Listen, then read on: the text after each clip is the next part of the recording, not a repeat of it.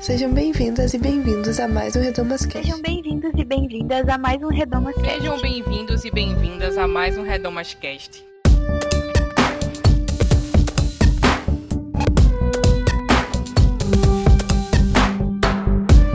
Sejam bem-vindos a mais um Redomas Cast. Eu sou a Luciana Peterson e no episódio de hoje eu convidei Liz Guimarães, Débora Pessoa e André Puri para conversar sobre missões e colonialismo, falar sobre a colonialidade que habita entre nós, em nós, nas nossas igrejas, nas nossas missões e também dar pistas de como viver uma fé que rejeita essa colonização, rejeita esse modo de missão, é uma fé anticolonial ou decolonial.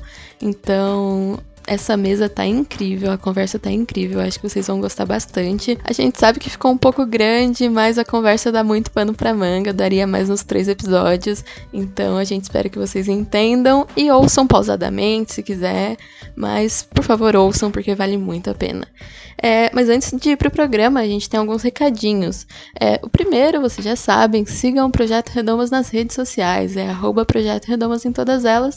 E considerem também contribuir financeiramente com a gente através do Catarse. A partir de 5 reais por mês, vocês ajudam a gente a manter aqui os custos de hospedagem. É, a gente também está querendo comprar equipamentos novos e tudo mais. Mais uma coisa, a gente agora tem uma comunidade, um grupo lá no Telegram. É só você entrar no aplicativo e procurar por Projeto Redomas, que vocês já vão encontrar o nosso grupo. E o grupo é aberto para quem quiser entrar. Todo mundo da comunidade Redomer tá convidado a participar com a gente. Ah, e mais um recadinho é que a gente fez uma playlist no Spotify com algumas músicas desse episódio e algumas outras que não entraram no episódio, mas que foram indicações das convidadas. Então, se você tem interesse em conhecer mais artistas indígenas, artistas senegaleses, clica aqui na descrição e ouça nossa playlist. E eu acho que é isso, gente. Tava com saudade de gravar é, hostear um episódio. Esse episódio tá muito bom. Tem a ver também com o Abril Indígena, que é mês de lutar pela demarcação de terras para os povos indígenas, pelos direitos dos povos indígenas. Então fiquem ligados nas discussões desse mês. É, o André, inclusive, dá uma lista de livros, de materiais, de influencers que a gente pode seguir para ficar atento ao que os povos indígenas estão reivindicando no nosso país. E não esquece de deixar seu comentário ou no nosso site ou nas nossas redes sociais pra gente saber o que você achou do programa, tá bom? Um beijo e bom programa para vocês.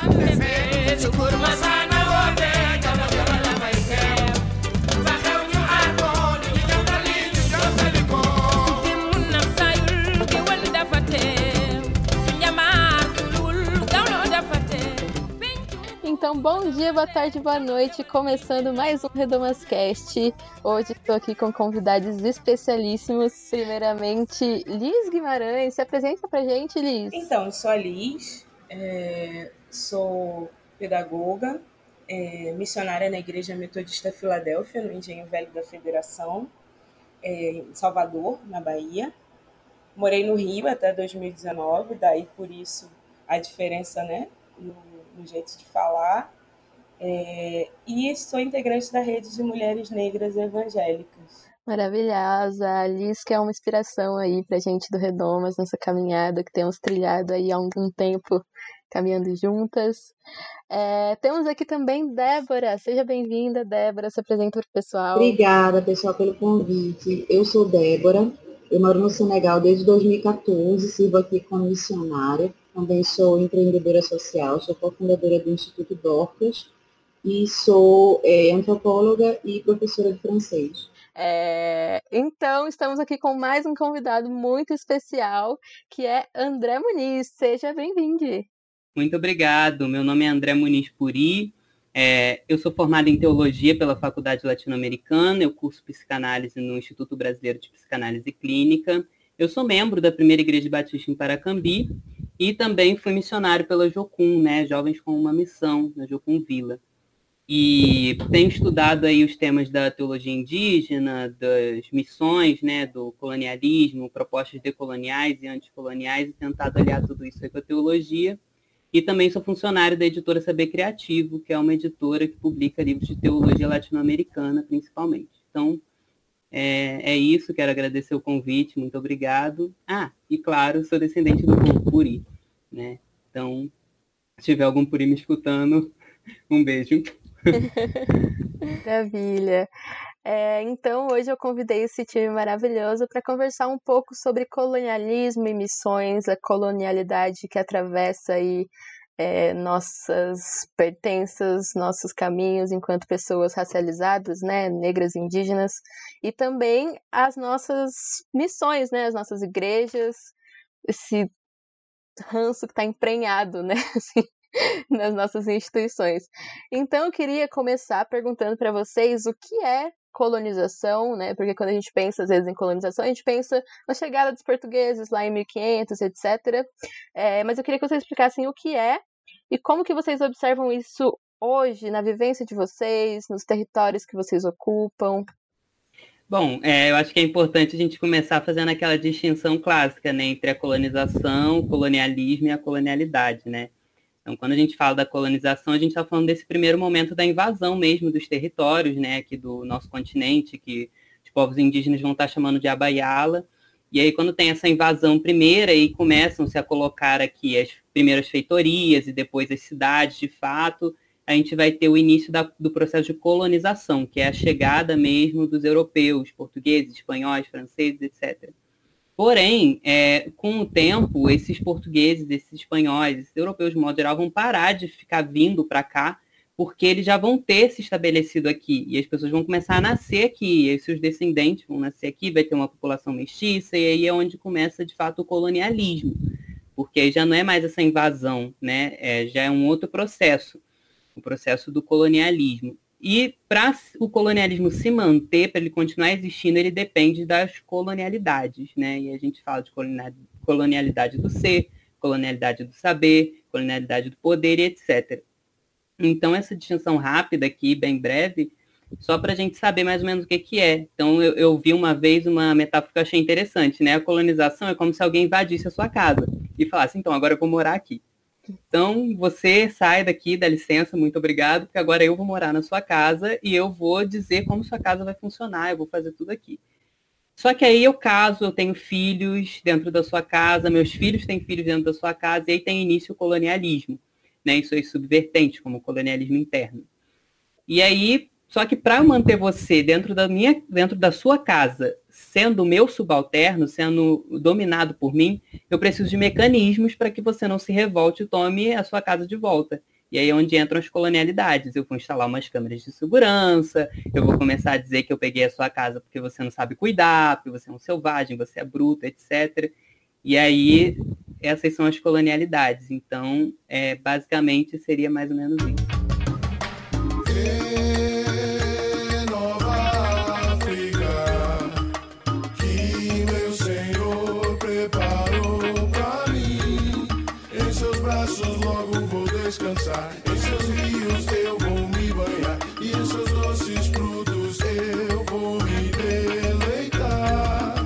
Então como que vocês observam essa colonialidade nos espaços que vocês estão?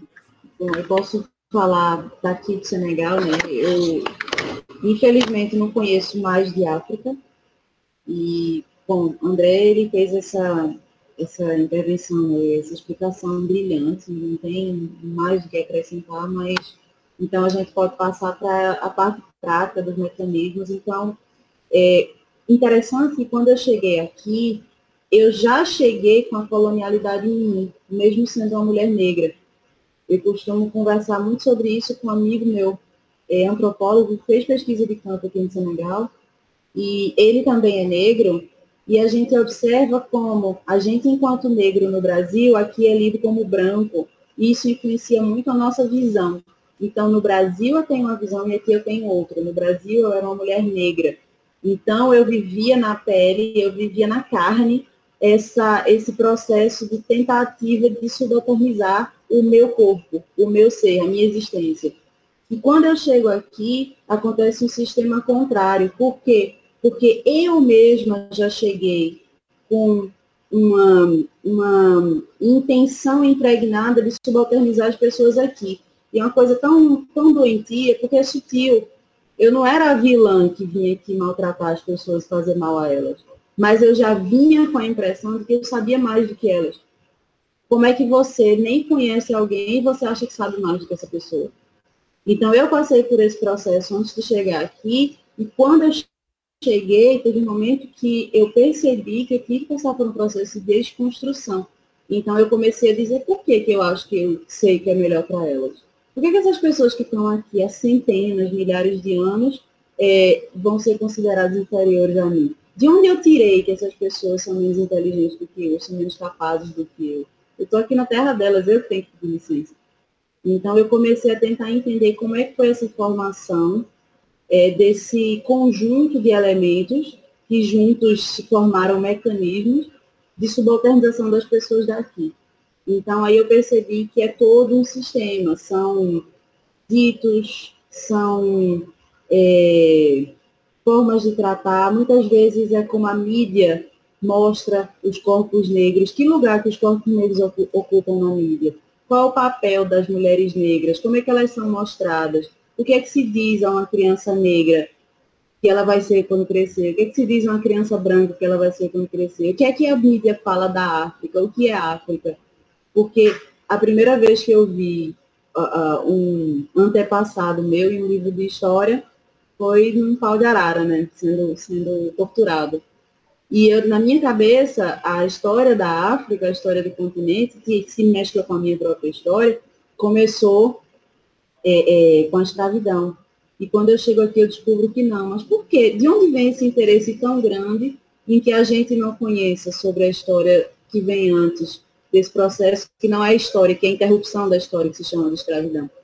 Então, é muita coisa junta e eu consigo enxergar que, muito especificamente, existe o um interesse em que as próprias pessoas negras se coloquem nesse lugar de subalternização e não queiram sair dele. E é muito doentio porque, é, como eu disse antes, é um processo inconsciente, são, são coisas muito sutis e a gente precisa estar consciente o tempo todo. É como se a gente não pudesse nunca baixar a guarda. Aqui em Salvador é, tem uma, uma coisa do, do aparato econômico, né? fazendo referência um pouco à explicação que, que o André trouxe, essa coisa de ocupar e, e tomar posse em detrimento né, das, das pessoas que são as pessoas do lugar é muito evidente aqui. A gente tem uma, uma crise muito séria no acesso ao sistema de saúde, por exemplo, e uma infinidade de possibilidades de tratamentos de saúde é, no setor privado. Para vocês terem uma ideia, durante a pandemia, abriram talvez três, duas ou, três ou quatro clínicas grandes de tratamento, de atenção à pessoa em tratamento oncológico, que a gente sabe que não é um tratamento simples, né, que envolve várias questões.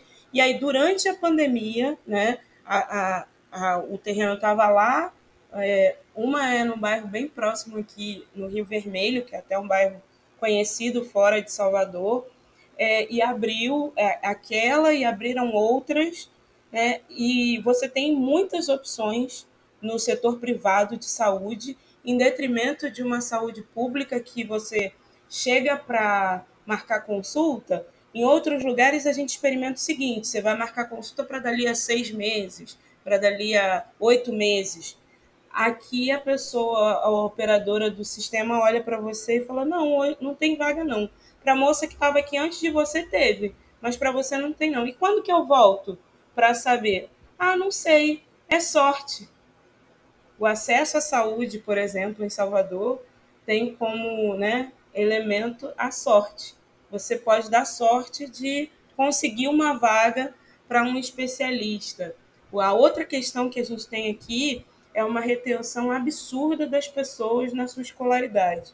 E por isso a gente tem é, talvez um problema de empregabilidade tão sério. Né? A Bahia figura aí num dos estados com um dos maiores índices de pessoas fora do mercado formal de trabalho. É, e aí a gente vem percebendo, até na dinâmica do engenho velho, que a escolaridade é que faz com que essas pessoas fiquem retidas. É, tem crianças aqui, é, por exemplo, no engenho velho da federação, que passaram o ano todo, de março até agora, sem nenhum tipo de, de interação com a escola. E, e é isso, não tem é, e não vai ter, e a gente não sabe quando vai ter. Né? Eu acho que quando você está no limite daquilo que é a ausência de direito, essa coisa, né? Não sabe quando vai ter, é, é talvez assim, a, a pancada mais forte, né? Não tem e a gente não sabe quando vai ter. Então a gente percebe muito isso. E aí você atravessa a cidade para outro, outro bairro, que, é que, que são bairros com uma estrutura melhor, é, você tem escolas bilíngues, você tem um sistema altamente eficaz de escolas privadas com uma estrutura que envolve não só a vida escolar, mas também a sociabilidade dos alunos. E aí você tem essas crianças, que são, né, na sua maioria, crianças brancas, mais lá na frente, que são as crianças que vão perpetuar o patrimônio de suas famílias, e tem as crianças, por exemplo, de bairros como o Engenho Velho da Federação, que são as que vão trabalhar para as pessoas que estão perpetuando os seus patrimônios. E isso se dá basicamente por essa noção de que um tem direito à educação de qualidade e outros não têm direito à educação de qualidade. Uns têm direito ao tratamento de saúde qualitativo e outros não têm direito. E isso é exercido não assim, é, é exercido nessa lógica. Eu tiro de uns, a gente percebe muito nitidamente na saúde que ela é, ela é precária também como forma de forma, fortalecer o sistema privado. Entende? Faz parte da engrenagem. É, você tem até uma irmã na nossa igreja que boa parte ela tem uma questão de mobilidade, acho que é artrose, alguma coisa assim, e boa parte do tratamento dela, mesmo ela sendo moradora do Engenho Velho, que é um bairro empobrecido, é feito na rede privada. Mas por quê? Porque ela é empurrada pela condição de saúde a buscar um alívio, a buscar algum anteparo. E aí acaba caindo no sistema privado, que também não é um sistema privado, aqui tem acesso quem tem um poder aquisitivo alto. É uma espécie de sistema mediano que favorece que ela, sendo uma mulher empobrecida, aposentada, idosa, acesse. Mas, porém, não muito, entende? Então, assim, eu acho que talvez esses traços sejam mais, os mais evidentes aqui. Eu percebo as colonialidades na minha vida desde a origem, né? Quando eu falo, por exemplo, que eu sou filho do povo puri, é uma frase muito forte quando a gente olha, por exemplo, que o povo puri perdeu praticamente a sua língua. Então eu cresci aprendendo português, eu não cresci aprendendo a língua puri, né, que a gente vai chamar de Paitiquindo. Então hoje nós temos grupos de retomada, de revitalização da língua puri, só que são grupos que existem porque existiu a colonização, porque existiu o colonialismo, porque era para eu ter crescido aprendendo Quaitiquindo, era para eu ter crescido aprendendo essa língua, essa é a minha língua materna, essa é a língua dos meus ancestrais. Mas eu cresci aprendendo português e estou aprendendo hoje o Quaitiquindo. Então, já com 22 anos de idade. Então, assim, quando eu cresço sem saber da minha origem, sem saber de quem são meus ancestrais, sem saber de onde eu vim, tendo esse, esse vínculo com a terra, com o território rompido, porque cresço numa cidade, não no território ancestral, não cresço vivendo da caça, vivendo é, da agricultura como os meus ancestrais viviam. Então, são todos os processos que vão romper com as minhas origens, né? E vão dizer que essas origens são atrasadas, são primitivas. Então, que se eu quiser é, voltar a caçar, voltar a plantar, eu, eu vou estar andando para trás. Eu tenho que procurar andar para frente. Eu literalmente ouvi isso. Eu literalmente ouvi de uma parente quando eu falei que eu queria saber mais sobre os meus ancestrais. Ela falou assim: por que você está querendo saber dos índios? Vai para o lado certo da família, que é o lado branco. Então, assim, ela literalmente usou essa expressão, lado certo da família. Você tem ancestral branco também, então vai procurar ali onde estão as suas origens. Então a gente percebe o quanto a colonialidade falou assim, não, isso aqui é atrasado, isso aqui é primitivo, isso aqui está errado o certo da sua família são os brancos, são os europeus. Então, se houve mestiçagem, a gente sabe que houve por meio de violência, a gente sabe que houve porque eu tive uma bisavó que foi violentada, que foi sequestrada. Então, quando a gente olha para esse processo, a gente fala: não, você tem que ficar do lado do violentador, do sequestrador, não do lado da sua bisavó que sofreu todo esse processo. Então, a colonialidade está presente nisso pelo menos eu percebo muito claramente isso na questão indígena através da própria negação das nossas existências. Você não pode existir enquanto indígena, porque ser indígena é ser primitivo, é ser atrasado. É... A sociologia a antropologia ressaltam muito isso quando tratam as nossas sociedades como sociedades tribais, como sociedades antigas. Ah, os primeiros humanos eram assim. Então, é, é muito complicado a gente olhar para esse processo e a gente querer né, fazer essa desobediência à colonialidade, a gente querer se revoltar, a gente querer se impor, não, eu quero aprender a língua do meu povo, eu quero falar quase Kindle, eu não quero falar só português.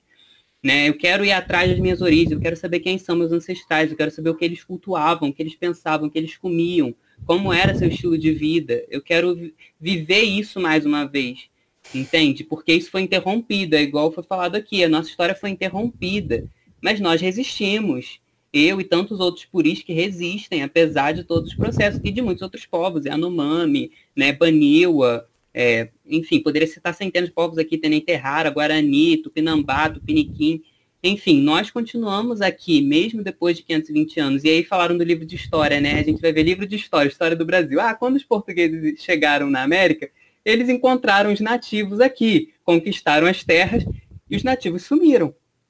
Cadê eles no livro de história? Sumiu é ali na chegada dos portugueses. Depois disso, a gente não tem mais indígenas no livro de história. Eles desaparecem.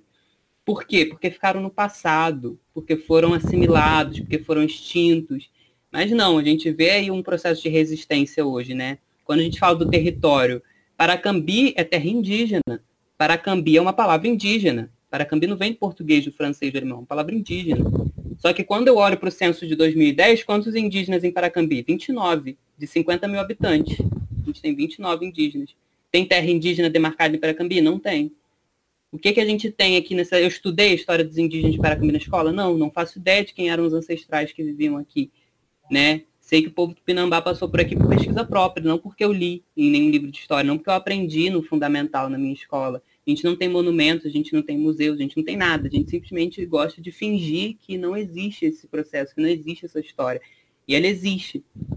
Então, a gente faz esse processo de tentar é, colocar a verdade na frente das pessoas, né? De jogar no ventilador, de falar assim, não, a gente está aqui, olha só, dá licença, a gente está aqui. E isso incomoda muito, né? Eu sei que, por exemplo, a gente tá, é, vou dar um exemplo de uma situação atual, né? A questão da série Cidade Invisível, que foi feita pela Netflix, e que representa encantados indígenas, mas não colocou atores indígenas para representá-los. E quando a gente questiona isso, a gente, que é absurdo, é um absurdo a gente questionar isso, porque onde é que vai achar ator indígena? É esse o questionamento das pessoas, onde é que você vai achar um ator indígena? Eu conheço pelo menos três. Pessoas próximas que. E assim, quantos mais outros não tem por aí? Eu estou falando de três que eu conheço, mas muitos outros que poderiam estar por aí, que talvez não estão atuando porque não têm oportunidade, porque adorariam atuar, adorariam ter um papel, uma oportunidade de ir representar a sua cultura, representar o seu povo.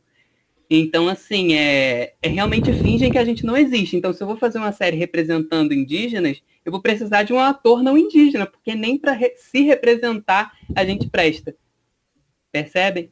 Então, nisso eu percebo muito a colonialidade, tanto nas nossas, nas nossas vivências, né, enquanto pessoas indígenas, descendentes dos nossos povos aí, que estão aí resistindo, apesar de todos os processos, e percebo isso na mídia muito claramente, percebo nos territórios, percebo na teologia, nas igrejas, né, quando e a gente vai abordar isso um pouco mais para frente, mas quando, por exemplo, decidi estudar teologia indígena no TCC, não achava material, não achava teólogos indígenas, não achava conteúdo em lugar nenhum, tive que ir para caçar muito, porque na biblioteca da faculdade não tinha. Então é um material que a gente não encontra, assim. É, como é que a colonialidade tratou os indígenas? Extinguiu extinguiu. Então, é isso. é isso. É... Vocês foram cirúrgicos perfeitos. Querem acrescentar alguma coisa nesse ponto ainda? A gente pode ir para a próxima. Eu acho que assim tem uma coisa que é esse aspecto de é praticamente um modo de ser da, da, da colonialidade, do colonialismo, que é essa necessidade, desejo e ímpeto de aniquilação e que a gente que, que exclui valores que são importantes para a gente. Por exemplo, ser o primeiro é, atribui a quem é o primeiro uma autoridade. porque foi quem, quem, quem inaugurou, quem chegou antes, quem construiu e que permitiu que outros vivessem, que outros construíssem, que outros desenvolvessem. É, um exemplo que eu acho que atende é os nossos pais. São por causa do nosso pai e da nossa mãe, por mínima que tenha sido a participação de cada um, que nós estamos aqui. E aí, quando a colonialidade ela ataca isso e desfavorece, né, é, e, e descredibiliza, ela também gera um dano para a coletividade que é não entrar em contato com aquilo que veio antes de mim como forma de aprendizado, de reconhecimento para continuidade.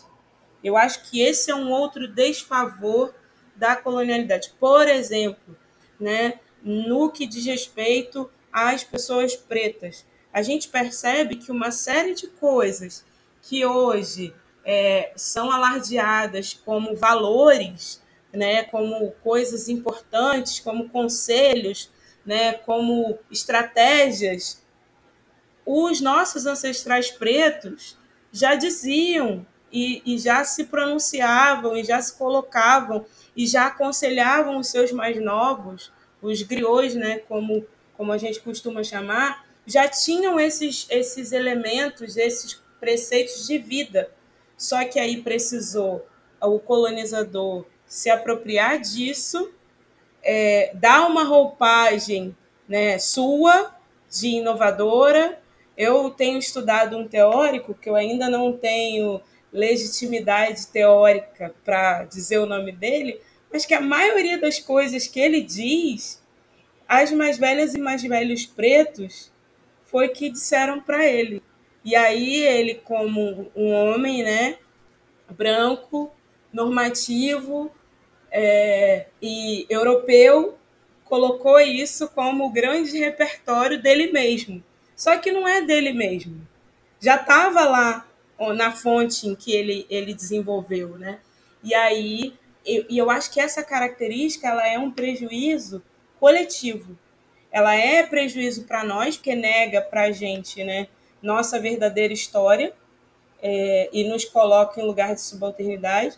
E é um prejuízo para a sociedade também, que deixa de, é, admitindo isso, aprender, é, avançar e continuar a partir de onde outros vieram, não nessa necessidade enlouquecida de inauguração que, que essa, essa vida que a gente leva acaba empurrando a gente. A gente tem que estar sempre inaugurando algo novo, sempre fazendo uma coisa nova, sempre investindo em uma coisa nova e em desfavor de que não, já estava aí, ó, só aprende e, e, continua e segue adiante. É, é isso, continua esse caminho e isso é negado, da gente acaba colocando um prejuízo na nossa forma de viver, eu acho. Né? E me jogaram na fogueira, mas virei água pra apagar. Eu estou de pé com fé, não vou me arrastar. A minha quer, mas não vou te dar. Me querem apagada, mas eu vou brilhar. O bicho da mata virou popstar. Nossa terra é vida, eles não vão entrar. Aqui é nobreza, nós vamos reinar. Me querem apagada, mas eu vou brilhar. O bicho da mata virou popstar. Nossa terra é vida, eles não vão entrar. Aqui é nobreza, nós vamos reinar.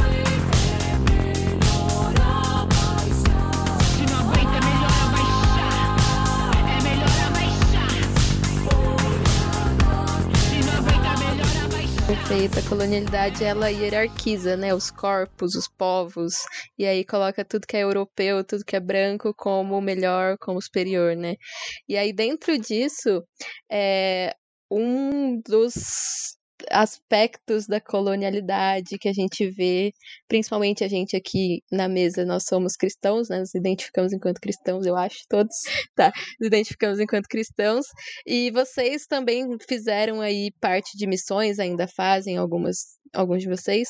É, e esse, essa colonialidade, esse colonialismo, está muito presente nas missões cristãs, né? Nos, nas organizações, nos modelos, inclusive um negócio que é muito comum que é o complexo do branco salvador, né? Aquele missionário que tem o sonho de ir pra África, e aí ele tem o sonho de salvar as crianças da África que estão passando fome, e aí ele vai lá e posta várias selfies no Instagram.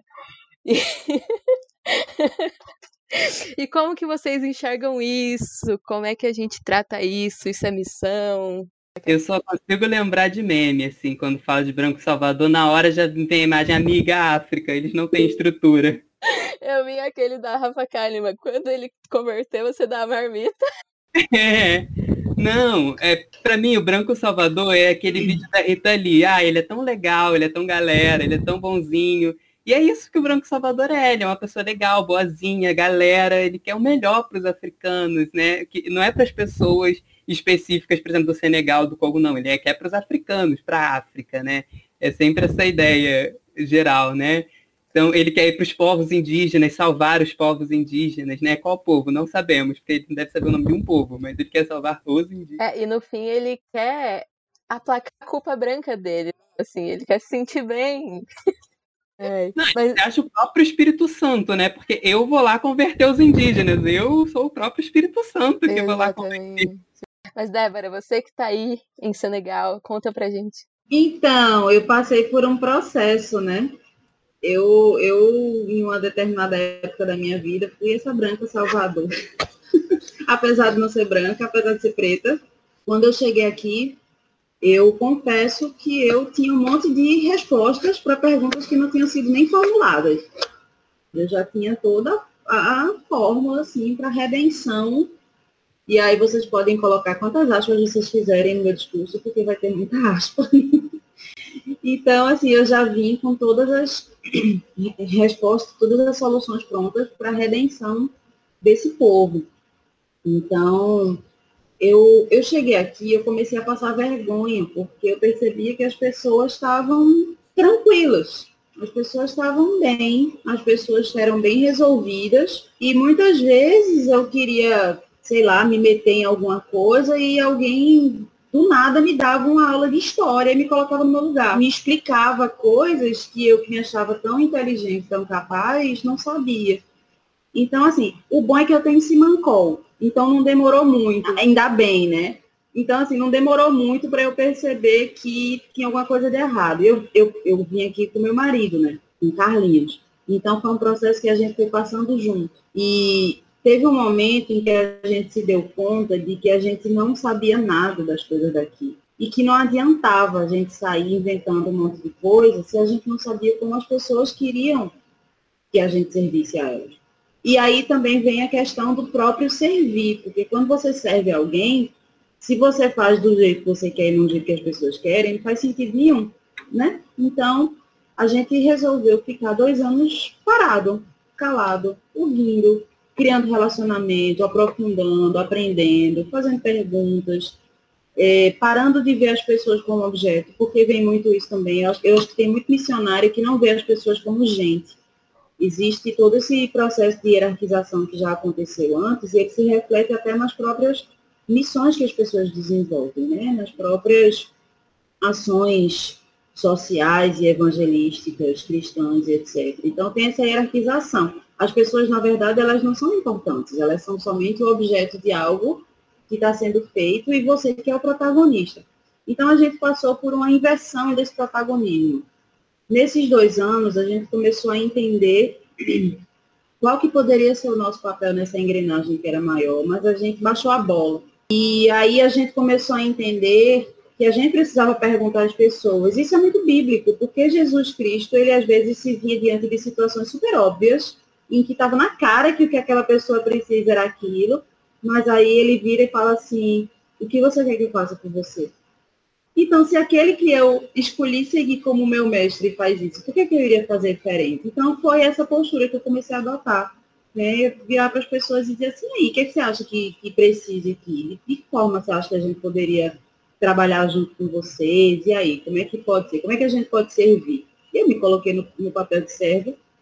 Então, foi onde a gente é, viveu esse processo de começar um instituto de ensino, porque tem muitos jovens aqui que terminam a escola, não conseguem chegar na faculdade, tem esse, esse intervalo aí em que se favorece muito desemprego, subemprego, se cria uma massa, principalmente nas metrópoles, e a gente tem um processo social, porque os jovens também estão sendo cada vez mais ensinados que o campo não é, não é a solução, que a solução é vir para a cidade, inchar as metrópoles e ter um celular e passar fome quase, mas mandar foto ou aparecer na aldeia dizendo que você subiu na vida e o conceito de subir na vida mudou. E todos isso são feridas do colonialismo.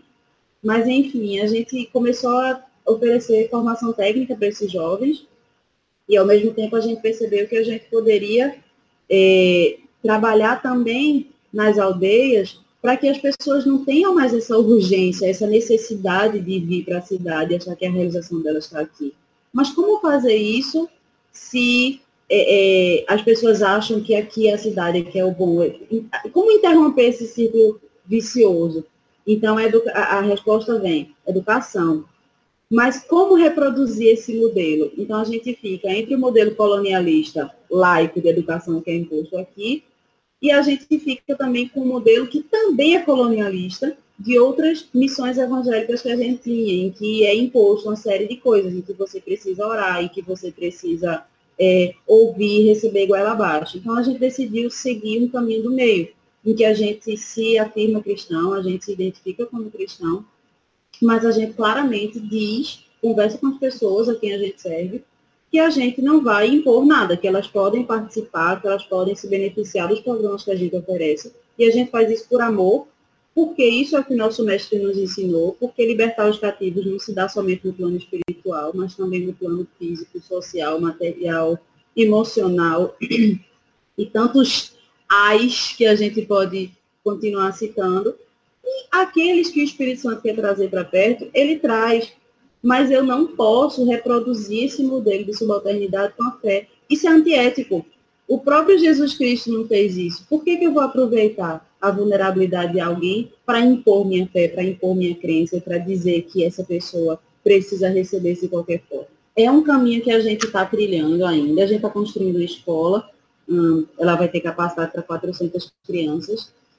E é um processo difícil, porque a gente não conhece um modelo semelhante aqui nessa região. Então, a gente é engraçado, porque a gente compra briga com alguns missionários que são mais quadrados.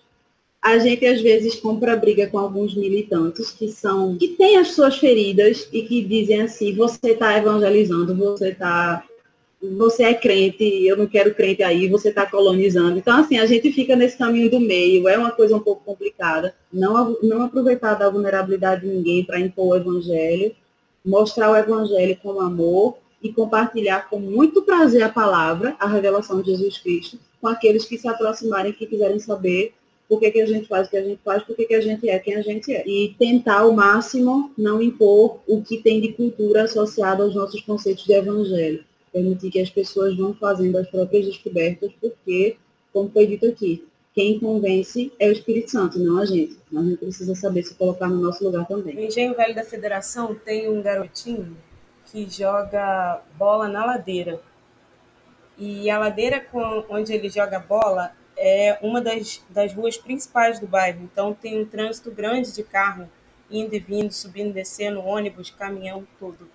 Esse garotinho ele joga bola na ladeira, na porta de casa, e ele tem uma avó bem senhorinha que manda, que eh, fica ali de olho nele, é, mandando ele entrar, mandando ele tomar cuidado com o carro, mandando ele tomar cuidado com a moto esse garotinho ele é para mim é, um exemplo assim disso que a gente está conversando. Ele mora no Engenho Velho da Federação, o espaço que ele tem para jogar bola é a ladeira. E ele desenvolve toda vez que ele vai jogar bola o jeito dele de driblar a avó, os carros, as motos e a ladeira, que não é o terreno ideal para se jogar bola. Mas toda vez que eu vou no Engenho Velho, acho que uma forma de, de pedagogia, né? divina, assim, é. Olha lá, ó.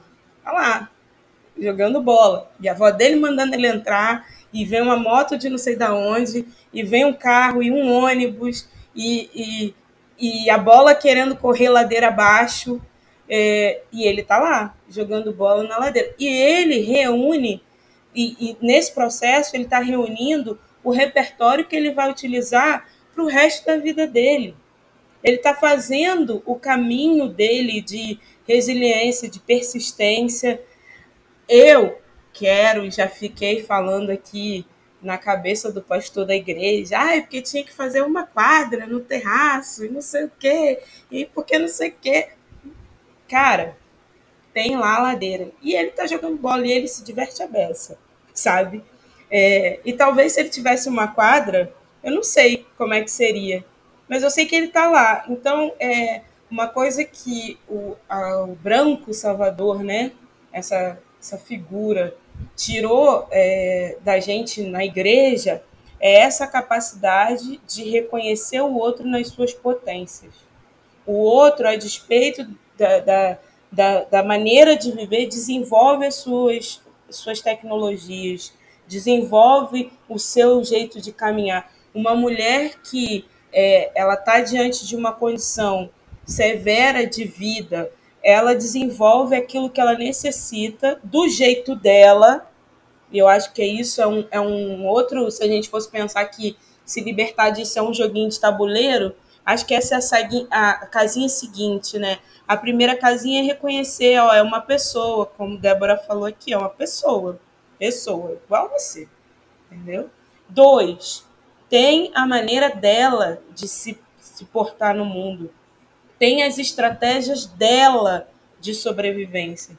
Né? Eu me lembro uma vez conversando é, sobre é, o paralelo, né? redução de danos, é, abstinência no, no, no, no caminho em relação à dependência de substâncias psicoativas ilícitas.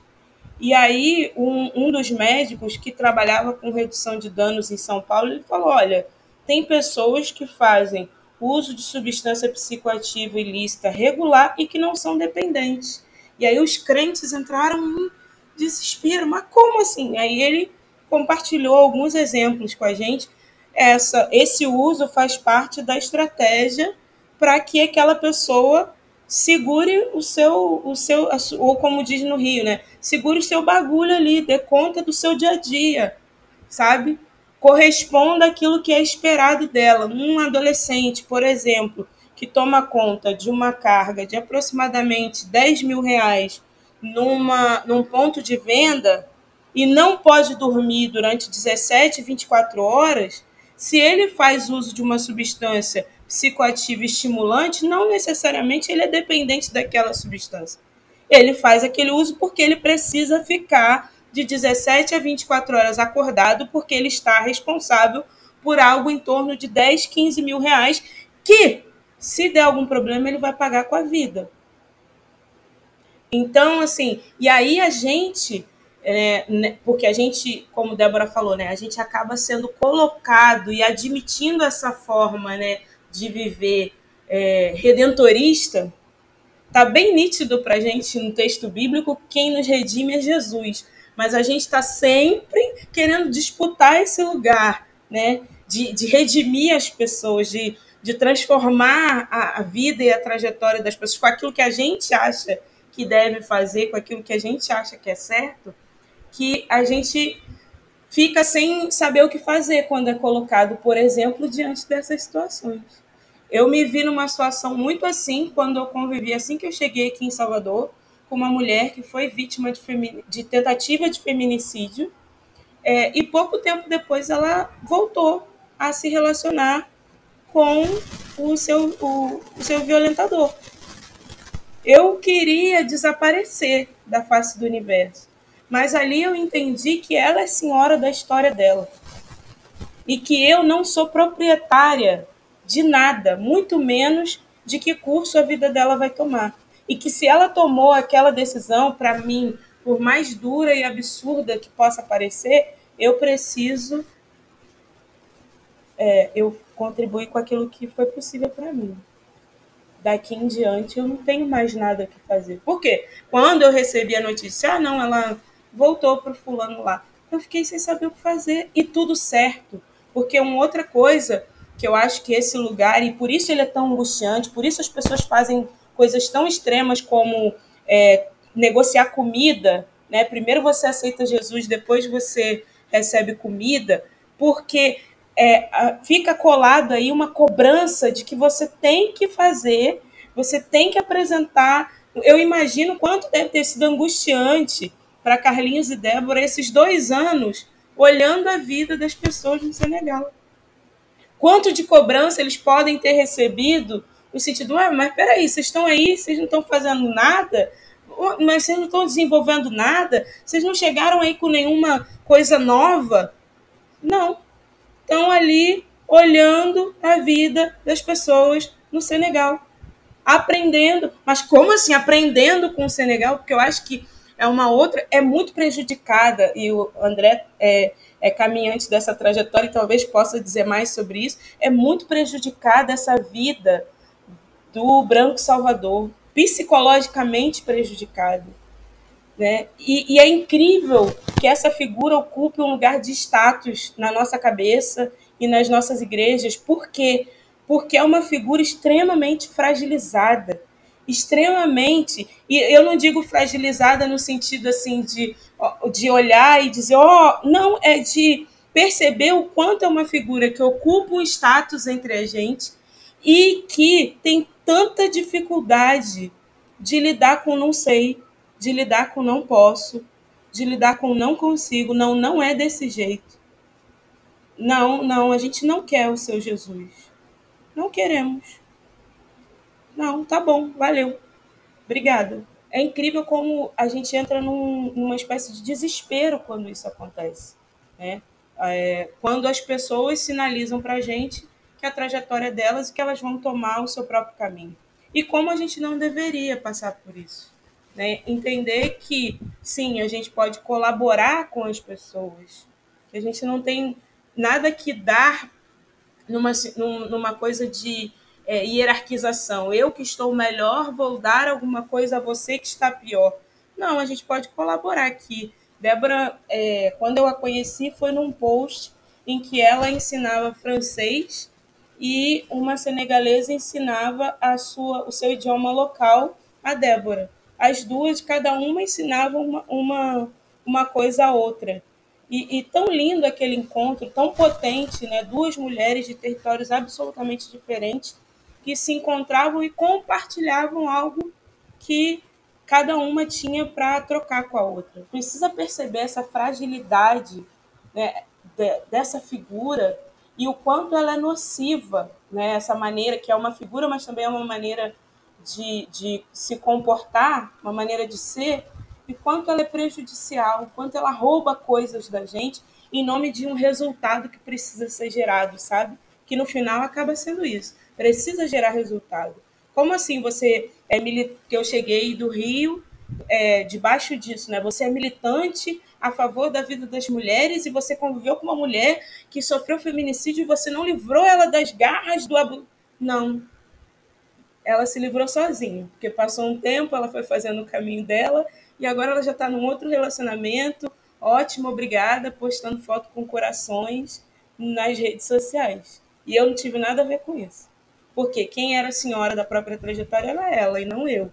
Então, acho que isso é uma coisa que a gente é importante a gente perceber e trazer para a gente como forma de aprendizado, sabe? É, eu acredito, e aí eu quero dizer, você, branco, branca, que está nos ouvindo e que às vezes está se sentindo atacado, ou está se identificando e está desesperado ou desesperada com isso, eu queria dizer que a gente não te odeia, muito pelo contrário. Muito pelo contrário. Eu acho que a pessoa branca salvadora, ela está com as melhores intenções do mundo. As melhores do mundo. Só que tem um problema nisso, e aí são os problemas que estão sendo falados aqui pela Débora, pela Liz, por mim. Quais as questões que envolvem são você entender que isso é prejudicial, como a Débora falou para o outro, para si mesmo, a Liz trouxe esse ponto, isso é prejudicial. Então, quando a gente fala esse complexo do branco Salvador, a pessoa ela tende a automaticamente se sentir retraída. Não, peraí, como assim?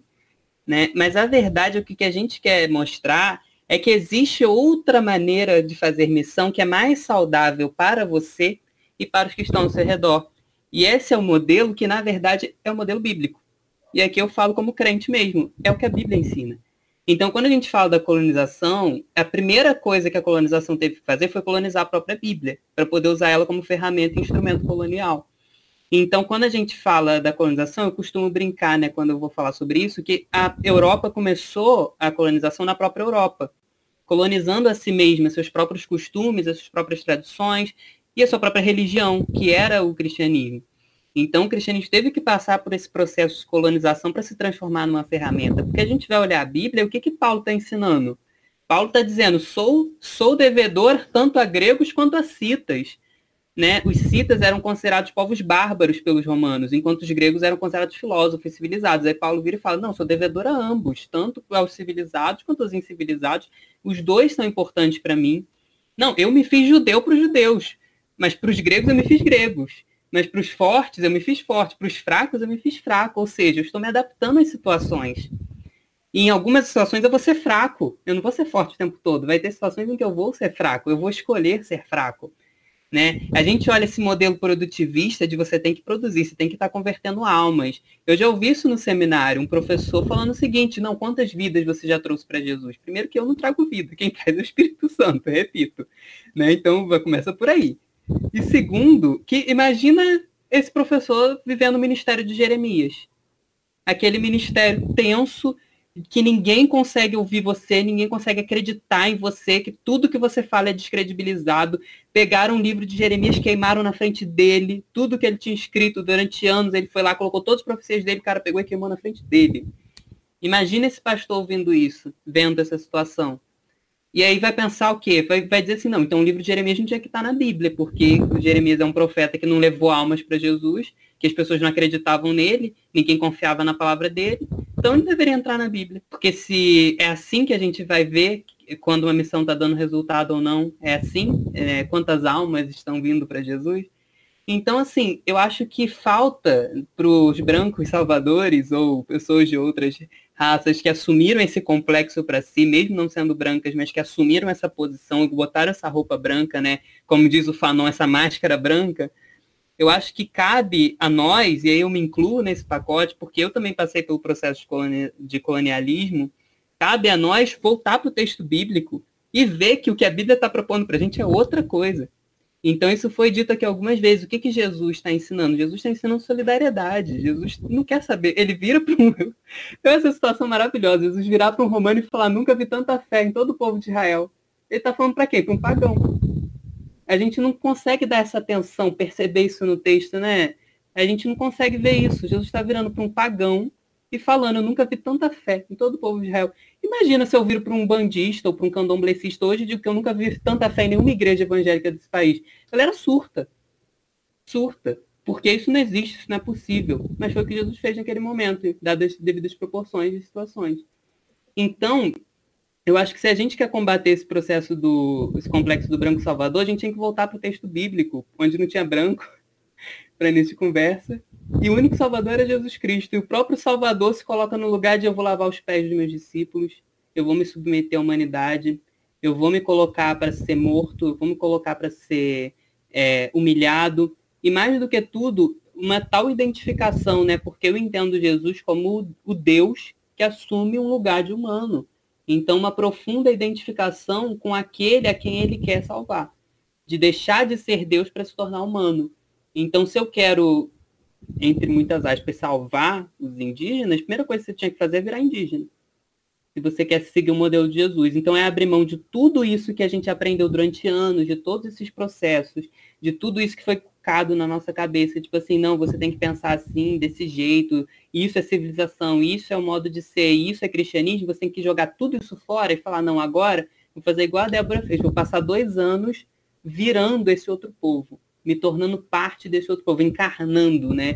É onde é esse termo que a gente usa muito, né? Jesus encarnou a humanidade. Então eu vou encarnar essa outra realidade, porque só assim você não vai ser um branco salvador, porque senão o que você está fazendo eu não sei o que é, mas missão não é. Eu acho que é importante esse reconhecimento que o André aponta, e tá tudo certo, viu, gente? Se você viveu assim até aqui. Porque foi assim mesmo que a gente foi ensinado a viver. Eu acho que agora cabe, sabendo disso, agora que você sabe, né, buscar um outro caminho, é, buscar uma outra possibilidade de vida e respeitadas as suas proporções. Né? Você sabe o que é, o que é possível para você fazer, você sabe quais são os seus limites e você tem todo o tempo do mundo. Né? Então, assim, eu acho que é importante é, reconhecer, ah, mas eu vivi assim, ok, você viveu assim até aqui. Da, de agora para diante, você tem aqui, neste podcast, a oportunidade de mudar. E aí, você começar esse processo de mudança. Agora, é muito importante que, no mínimo, essa inquietação te siga e que nunca mais você aceite participar de uma estratégia palavra primeiro, comida depois. É comida o tempo todo, da hora que chega, a hora que vai embora. Palavra se você tiver oportunidade. Porque eu não sei se você lembra, mas seu mestre tinha situações que ele nem falava. Ele chegava lá, ficava lá na dele, e quando alguém acionava ele, inclusive o primeiro milagre, ele foi acionado. Ele não, não disse assim: Oi, gente, eu sou Jesus, eu vim aqui começar o meu ministério.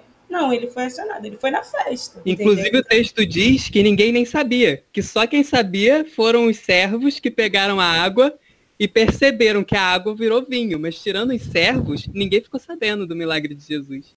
Essa parada aí mesmo. Então, assim, é, é isso, sabe? Que pelo menos o incômodo, quando você vê brinquedo sendo, sendo negociado em nome do, abre aspas, evangelho, é, doce sendo negociado, em abre aspas, em nome do evangelho, comida, que é um, um bem tão essencial, assim, alguma coisa tão importante para a gente, sendo negociada em nome daquilo que se chama evangelho, você, no mínimo, opa, esse rolê não é mais para mim, porque agora eu já sei.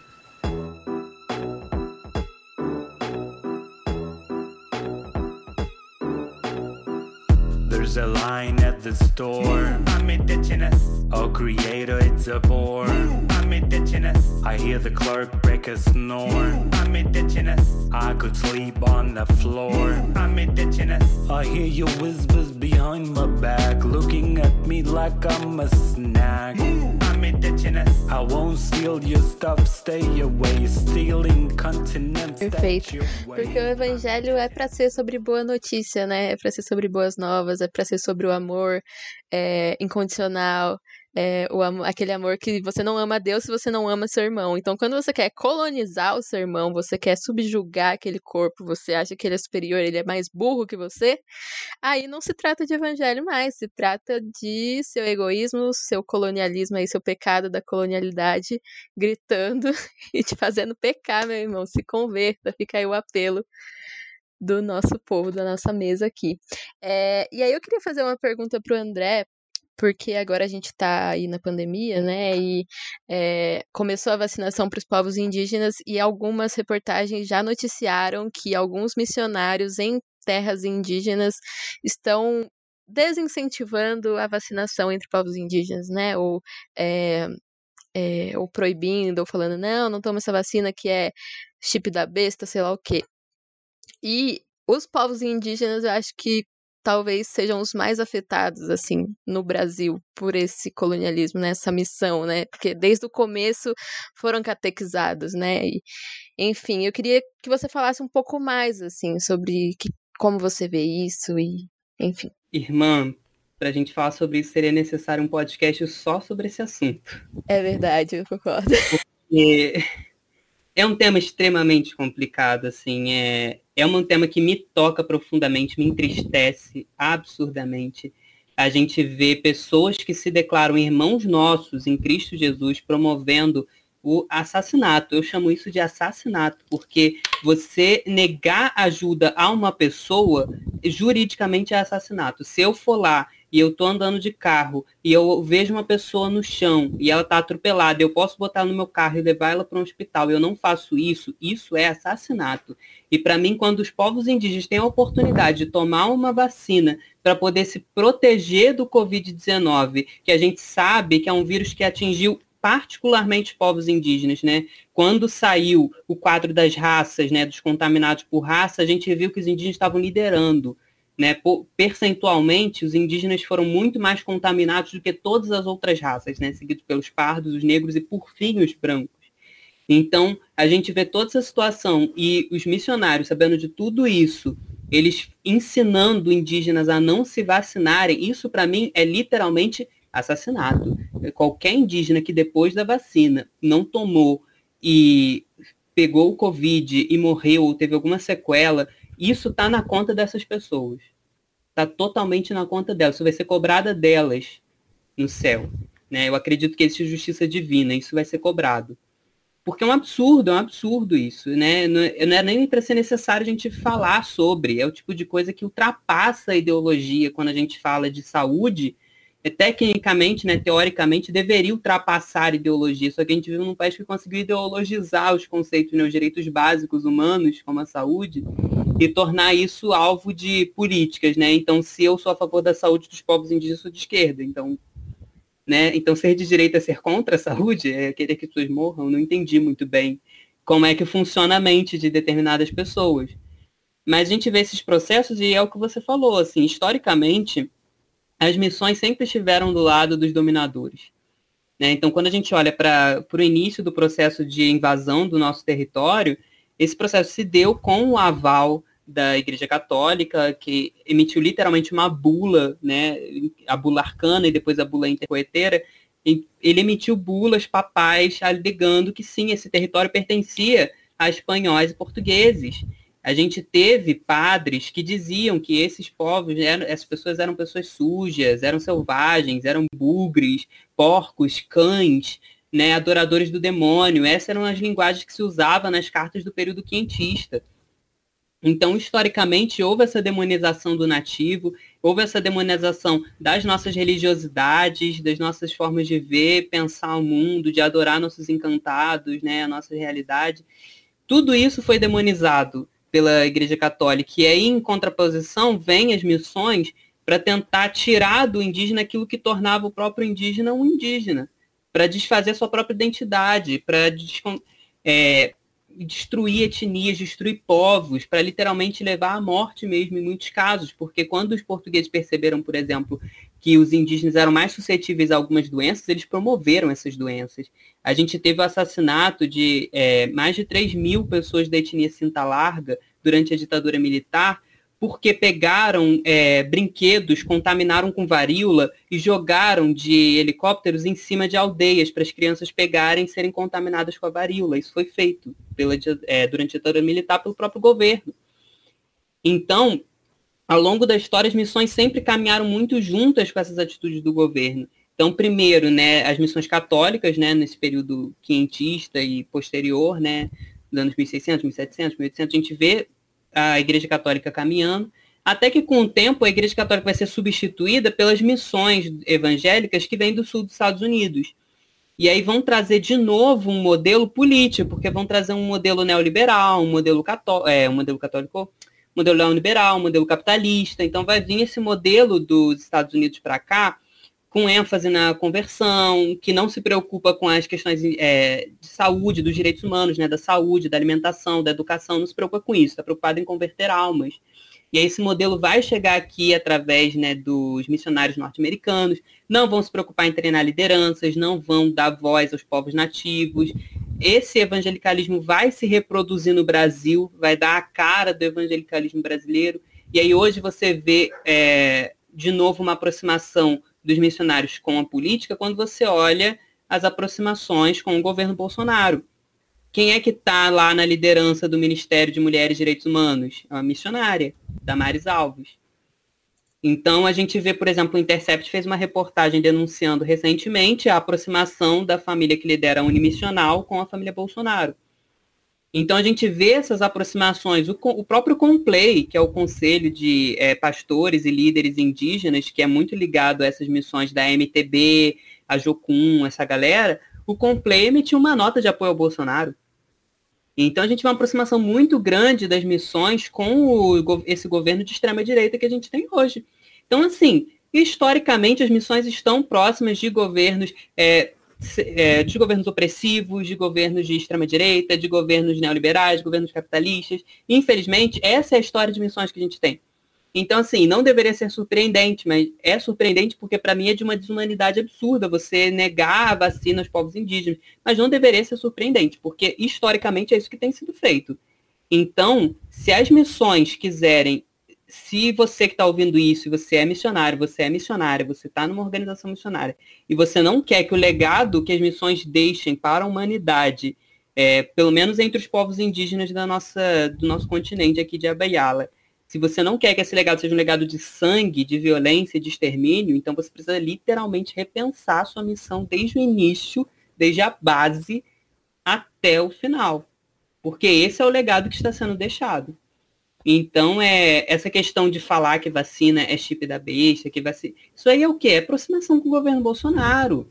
É o Bolsonaro falando que se tomar vacina vai criar rabo de jacaré. Isso vai lá e chega na aldeia, o que, que a galera quer fazer? que, que os missionários querem fazer? Querem manter o discurso do líder político deles, de quem eles gostam. Eles não estão preocupados com a saúde dos povos indígenas, estão preocupados com o que, que o capitão está falando. Não estão preocupados com o que Jesus ensina, com o que, que a Bíblia ensina. Estão preocupados com o que, que o capitão está falando. Então a gente vê essa aproximação muito grande. E é onde eu digo, a gente precisa repensar absurdamente o que, que é missão, o que, que é, é como vai ser essa missão, como vai ser essa atuação. E aqui nesse podcast a gente já deu algumas dicas de possíveis caminhos, né? Essa pedagogia da ladeira que a Alice trouxe, que eu achei sensacional. A gente precisa disso, porque não dá para a gente continuar fazendo missão desse jeito, não dá para a gente continuar chegando na aldeia e falando o que a gente quiser e agindo do jeito que a gente acha que é o certo, sem se preocupar com as vidas que estão ali, com as culturas que estão ali, né? Então, assim, é, é complicado, Acho que eu poderia ficar dias aqui criticando tudo que eu vejo de errado nas missões entre os povos indígenas. Mas, assim, essa situação em particular do Covid, para mim, mostrou a pior face da missão contemporânea entre os povos indígenas no Brasil. Assim, a pior face que os missionários tinham para mostrar, eles mostraram agora. Porque ultrapassou o etnocídio, que etnocídio a gente já está acostumado. Demonização de religiosidade nativa, isso já está acostumado. Agora, a vida, literalmente atentar contra a vida, é isso que a gente está vendo hoje. Então, assim, é, se você, de novo, faço um apelo a você. Se você é missionário ou missionária, repense a organização onde você está. Repense o trabalho que tem sido feito. Se você tem voz para falar, então fale. Porque a Bíblia diz, aquele que tem ouvidos para ouvir, ouça.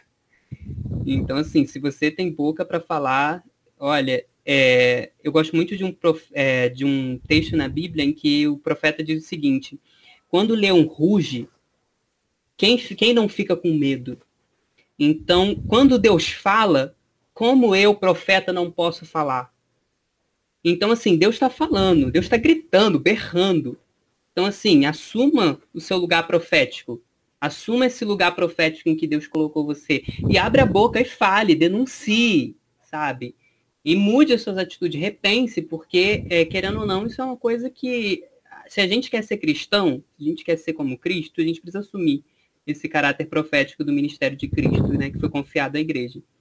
Então, é, acho que essa é a mensagem que eu teria para trazer hoje.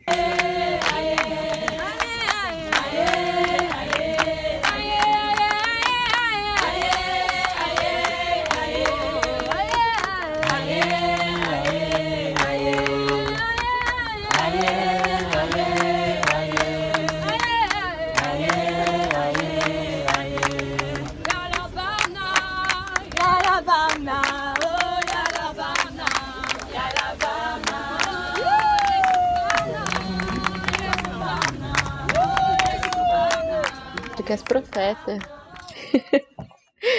é muito bom, muito bom. É, e aí eu queria também puxar uma pergunta para Débora, porque você aí, né, em Senegal e aí em África, né, no continente, provavelmente tem contato muito com isso também. E aí eu fiquei lembrando, eu também circulei um pouco por esses campos missionários e em um evento que eu fui uma vez, é, tinha alguns, algumas pessoas de outros países, alguns, alguns missionários de outros países, já era um, um modelo de missão integral, né, que aí já busca o evangelho todo para o homem todo, para todo homem, e aí patriarcado também, né, para toda pessoa. Para... Enfim, mas e aí a gente teve essa reunião de pessoas de várias nacionalidades e tinha um menino de Moçambique lá. E aí, quando ele chegou, já foi assim, né? Um evento. Todo mundo já estranhou. Nossa, mas ele de Moçambique, né? A gente que devia estar tá indo para lá, né? Como é que funciona isso? Enfim. E aí, nas trocas com ele, era muito legal o jeito que ele falava sobre o país dele, né? A África como é, um, é, um continente muito potente, e Moçambique como um lugar lindo e que tem praias, tem prédios, tem universidades, e todo mundo fala, nossa, tem mesmo? Que loucura!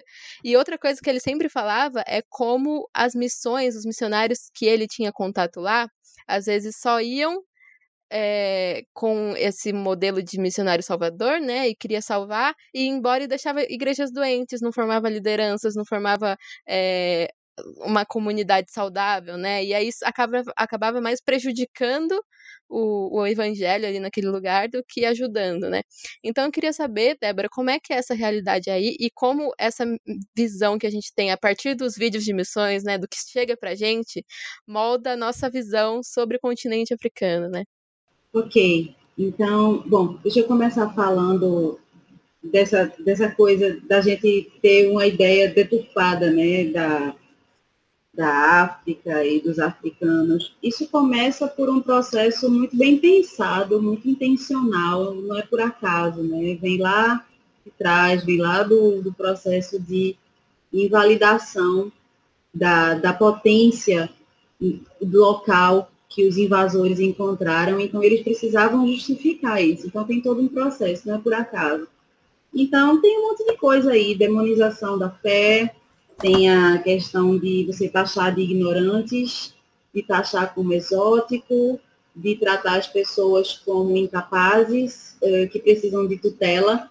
Né? Até, até pouco tempo atrás, existiam alguns países sob domínio da, da, da rainha da Inglaterra, e, essas, e as pessoas nacionais desses países eram consideradas tuteladas, né? pessoas adultas que muitas vezes até estavam já indo para a universidade e tudo, mas precisavam ser tuteladas.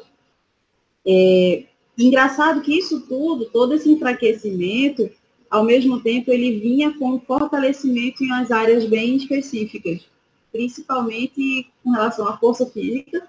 Então vem toda essa ideia de que os africanos são fortes e a questão da sexualidade exacerbada também, né? Uma, uma grande força. Então, tudo isso junto contribui para reforçar estereótipos sobre o continente africano. É, eu, eu tenho visto um movimento de pessoas dizendo assim, a África são 54 países. Mas eu preciso ir além, porque nem são 54 países. Porque quem estabeleceu essas, essas fronteiras foram os invasores também. Então não são 54 países. Eu vivo no Senegal, é um, é um território pequenininho mas aqui caberiam brincando uns 20 a 30 países, porque a divisão étnica ela é completamente diferente, ela não respeita essas fronteiras que foram impostas. Então, nem são países. Então, assim, tem, tem muita, tem muita ignorância. E eu estava vendo um, um, um, pedaço de um documentário, pouco pouco antes de vir para cá, que ele é, é, tem uma mulher negra, é uma atriz francesa de origem africana, e que ela fala sobre o estigma que ela sofreu e tudo, e aí vem um, um dos participantes do documentário e ele vem explicar assim que a África ela e os, e os afrodescendentes eles exercem ao mesmo tempo uma fascinação e um repúdio. Fascinação e repúdio. Então fascinação no que é conveniente. Então todo mundo diz assim eu amo a dança eu amo a arte a estética é, a alegria, e vem todos aqueles estereótipos bem superficiais do que é africano. Ah, eles passam muita necessidade, mas eles sorriem o tempo todo, são pessoas tão felizes. São uns, uns estereótipos assim de. Ah! e ao mesmo tempo vem estereótipos negativos, né? Então, fome, miséria, necessidade, ignorância. E tudo isso só é, é reforçado, e tudo isso junto constrói o que a gente falou lá, lá atrás, das colonialidades, e tudo isso junto vem se refletir em quem? Nos afrodescendentes, nos corpos negros que são associados ao continente africano. E aí a gente faz um paralelo junto com a, com a questão da, da missão, né, da missão evangelística. Então me fala, por que a gente estava falando agora sobre formar lideranças. Qual é o interesse que um missionário que vem para cá, que não passou por esse processo de reflexão, por esse processo de desconstrução, qual é o interesse que um missionário vai ter de entregar, vamos de novo distribuir aspas aí, de entregar ao ministério, de treinar líderes para líderes nacionais para poder dar continuidade ao ministério. Qual o interesse? Se aqui já se sabe que são pessoas selvagens, que são pessoas que não conseguem se conter sexualmente, que são pessoas burras, que são pessoas incapazes, que são pessoas que têm que ser tuteladas. Eu acho que é, os missionários, eles não param para fazer esse tipo de reflexão. É difícil você chegar e encontrar uma pessoa sentada e você pergunta assim, o que, é que você está fazendo? E a pessoa diz assim, eu estou pensando. Mas é tão importante, às vezes, a gente sentar e pensar. Porque tem muita coisa que eu penso hoje que é totalmente diferente do que eu pensava antes, mas que vem desse processo de eu sentar e pensar, ou de eu sentar e observar. Por que, que a gente tem que estar o tempo todo falando? Por que, que a gente tem que saber? E Lisa, há um pouco tempo atrás, ela falou assim, é, é, muito difícil para as pessoas dizer assim, não sei lidar com não, com não sei, não tenho resposta para isso. A gente precisa norma, é, normalizar o não sei, normalizar o caramba, eu nunca pensei nisso, vou, vou parar para pensar nisso, ou então vou ler, vou estudar. E muitas vezes o que a gente precisa não está necessariamente em livros cristãos. Eu tive que ler muito livro de história, eu tive que ler muito livro de sociologia, inclusive de autores nacionais, porque é, não é também se surpreender que os brancos eles vão dar muitas vezes conceitos estereotipados. Então a gente precisa beber na fonte. Eu gosto de ler intelectuais negros, principalmente intelectuais daqui do continente africano, porque eles vão me trazer respostas em primeira mão. E outra coisa, a gente também precisa normalizar sábios que não são necessariamente acadêmicos. Existe vida fora da academia, existe sabedoria fora dos livros. A gente precisa muitas vezes sentar e ouvir aquele camponês mais velho que vai te dar uma aula de história que você não queria aprender lugar nenhum. Então, é, isso nos ajudou, e aí eu preciso trazer né, a minha experiência pessoal, a nossa história, né, o que a gente tem construindo aqui no nosso ministério, é essa desconstrução dos estereótipos que a gente chegou aqui pensando e essa reconstrução em cima do que a gente tem aprendido na nossa convivência com nossos irmãos e irmãs do continente africano, nos deu uma tranquilidade enorme.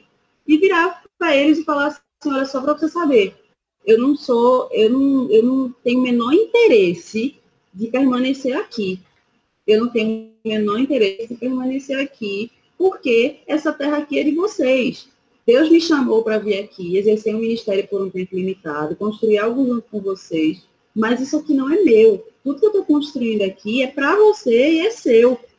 Então, a gente passou por um processo de buscar pessoas que estivessem dispostas a é, construir esse conhecimento de liderança e tal junto com a gente. E a gente já tem, né, algumas pessoas que têm esse potencial para serem líderes e são pessoas de quem a gente tem muito orgulho. E eu vou ter muito orgulho de ver essas pessoas fazendo um trabalho fantástico, muito melhor do que eu faria, porque essas pessoas conhecem profundamente coisas que eu preciso dizer que eu nunca vou conhecer, porque eu nunca vou ser senegalesa. Por mais que eu me esforce, por mais que eu me entregue, por mais que eu viva, por mais que eu me doe, por mais que eu ouça, eu nunca vou saber profundamente, no, no osso, né, aquela coisa que vem na medula, assim, eu nunca vou ter isso. Então, isso, esse lugar não é meu. Ele pode ser meu temporariamente, mas ele não pode ser meu eternamente.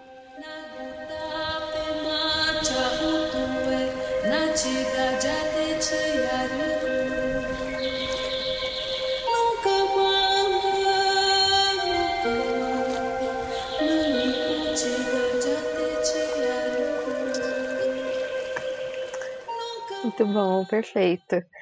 É, e aí eu queria puxar um outro assunto dentro disso, que é a gente está aqui enquanto pessoas negras, é, e o André é indígena e pessoas racializadas, né? Estamos aqui enquanto pessoas racializadas que seguimos a religião cristã, né? Então, alguns vão dizer que a gente segue a religião do colonizador, né? Já ouvi isso em contextos militantes. Entrei em parafuso, eu fiquei assim, meu Deus, o que eu faço agora? Então, aí eu queria puxar uma pergunta para Liz, né? E aí, enfim, depois eu fui entendendo que não é sobre isso, né? Assim, a minha religião, o Jesus preto que eu sigo não tem nada a ver com o complexo de Branco Salvador aí, não. Eu sigo uma outra parada, eu tô falando de outra coisa, eu tô falando de justiça, eu tô falando de libertação para todas as pessoas, enfim. E aí eu sei que Liz tem uma caminhada muito próxima a isso, né? Inclusive uma militância muito próxima de uma missão lá com é, a Casa Mãe, enfim. E aí queria, Liz, que você contasse um pouco de como é isso para você e como, enfim, é essa a sua missão. Então, tem a ver com ser setentista e ter tido uma Bíblia com mapa. Porque toda pessoa que tem uma Bíblia com mapas no final, que é uma deficiência da Bíblia online, ela deveria ter uma abinha lá para situar. Aliás, você que é desenvolvedor do YouVersion e outras Bíblias online, ouça isso. Você deveria ter lá um, um globinho, né? Ou um link no Maps, para quando ele estasse lá, viagens de, de do apóstolo Paulo, para quando ele citasse lá é, o nascimento de Jesus, o jardim do Éden, você pudesse situar as pessoas em que parte do mapa esses eventos ali relatados aconteceram. Se você de tudo não quisesse voltar à Bíblia, uma recente série do Fantástico, acho que é Lugares Incríveis, um negócio assim, é, dessas que a Sônia Bride faz a narração, mostrava um, um rito em um lugar no interior do interior do interior do continente africano, em que é, é, era tradição batizar a criança é, recém-nascida na igreja que ficava no topo da montanha.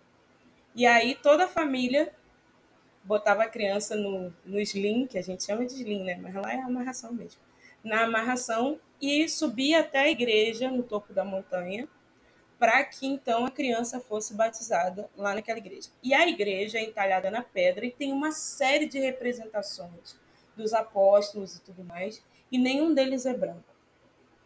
Então, é, é muito importante a gente fazer o reconhecimento do cristianismo na sua origem territorial como uma religião com diálogo entre a África, a Ásia e o continente europeu. Se a gente for olhar, quando a gente tem lá Filipe e o eunuco, o eunuco segue o rumo dele, e o eunuco segue o rumo dele em direção ao continente africano. Talvez tenha sido ele o primeiro evangelista no território. Quando fala lá das viagens de Paulo, a gente também vai encontrar Paulo fazendo. Quando ah, tem uma coisa que eu adoro, assim, eu sempre falo isso todo mundo que já me ouviu em algum lugar vai, vai lembrar que eu sempre falo isso. Mas assim, quando é, Herodes conclamou o censo, aquele bebezinho branco dos olhos azuis que a gente conhece e aprendeu a chamar de Jesus, passou batido num censo no Egito. Olha isso. Olha que coisa incomum. O Egito que deveria ser do tamanho de quê? Do Braz, em São Paulo?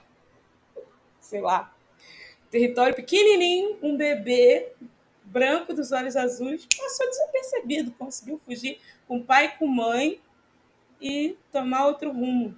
Então, assim, eu acho que é importante, eu estou aqui fazendo essas provocações e, enfim, zoando, mas eu acho que é importante a gente reconhecer isso, que há na origem do cristianismo esse diálogo nesse território, né?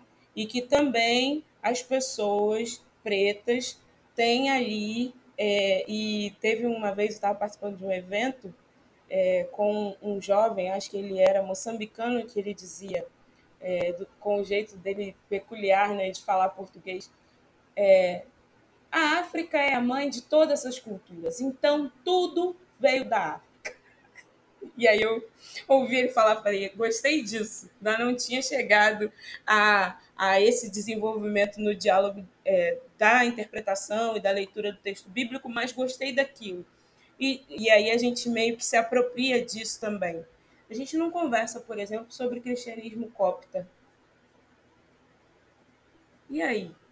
O que, que a gente sabe sobre cristianismo copta? O que, que a gente sabe sobre um homem que caminhava a pé de sol a sol é, e que, para ser diferenciado de seus pares, é, precisou ser beijado? Já parou para pensar que se Jesus fosse louro dos olhos azuis com 1,90m, ele seria reconhecido em onde quer que ele chegasse? E Jesus, ao longo do Novo Testamento, passa batido várias vezes. Várias vezes, em várias situações. Né? Por quê? E o próprio relato bíblico diz que só o reconheciam quando ele começava a falar, porque até começar a falar ele era mais um. E, então, assim, é, é importante a gente é, também incluir essa perspectiva, o que não nos coloca em oposição às outras religiões que também têm a sua matriz no continente africano. Pelo contrário, né, somos de matriz cristã, tal e qual a Umbanda, por exemplo, que também reconhece a figura do Cristo na sua constituição né, e crença, e somos é, de matriz africana, tal e qual o candomblé é também, porque foi praticado aqui no Brasil por pessoas que vieram de África como forma de resistir à opressão da escravização das pessoas que do continente foram sequestradas trazidas à força e submetidas a condições de tortura e trabalhos forçados. Então, é, é importante a gente incluir e perceber que a nossa matriz de espiritualidade é comum. É, nossa religião ela tem a ver com o fato da gente ter nascido na família que a gente nasceu, na cidade onde a gente nasceu, é, no território que a gente faz parte. Isso é muito assim daquilo que a gente está habituado e que herdou é, dos nossos ancestrais diretos. Veja, se você talvez tivesse nascido em outra cidade ou em outro país, será que você seria da religião que você é hoje? Por quê? Porque religião está muito próximo de cultura. E cultura desse primeiro núcleo, que é a nossa família. Agora, nossa espiritualidade é algo muito mais amplo. Então, na verdade, a gente está é, encaminhada. E é o colonizador, é a branquitude que pretende que a gente se odeie, que pretende que a gente se rejeite, que pretende que a gente é, tenha repulsa pela prática religiosa do outro, justamente para nos afastar.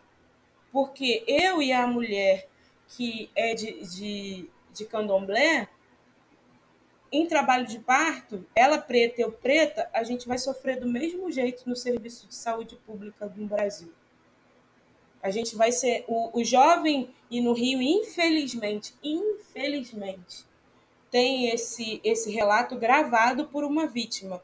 Um jovem que, numa incursão policial, numa região é, empobrecida do Rio, quando alvejado pela polícia, começa a orar e pedir: Deus, pelo amor, por favor, não me deixe morrer, Deus. Eu sou teu servo, eu te amo. Ora, ele não deveria ter sido liberto ou livre, ou miríades e miríades de anjo tomado ao redor dele, porque ele era servo de Deus? Irmã Elizabeth, no complexo do Alemão, estava em casa, dentro da própria casa. Eu gravei porque ela tem o mesmo nome que eu. Ela, dentro da própria casa, foi alvejada por um tiro de fuzil e morta. Recentemente, acho que na região ali de Paciência, no Rio também, uma missionária estava é, ali na sua dinâmica em casa também, dentro de casa, é, e foi atingida e morta por um tiro. Ué, o que, que essas três pessoas tinham em comum? Esse jovem, irmã Elizabeth e essa última missionária que morreu já agora em 2020. Eles eram pessoas pretas. E, portanto, suscetíveis à violência policial do Estado, às consequências da guerra às drogas. Né? O que, que as mulheres em trabalhos de parto é, nas emergências país afora têm em comum? E, e, que são negligenciadas, que são desprotegidas, que são interpretadas como aquelas que aguentam a dor, como aquelas que vão conseguir, porque elas são fortes. São mulheres pretas.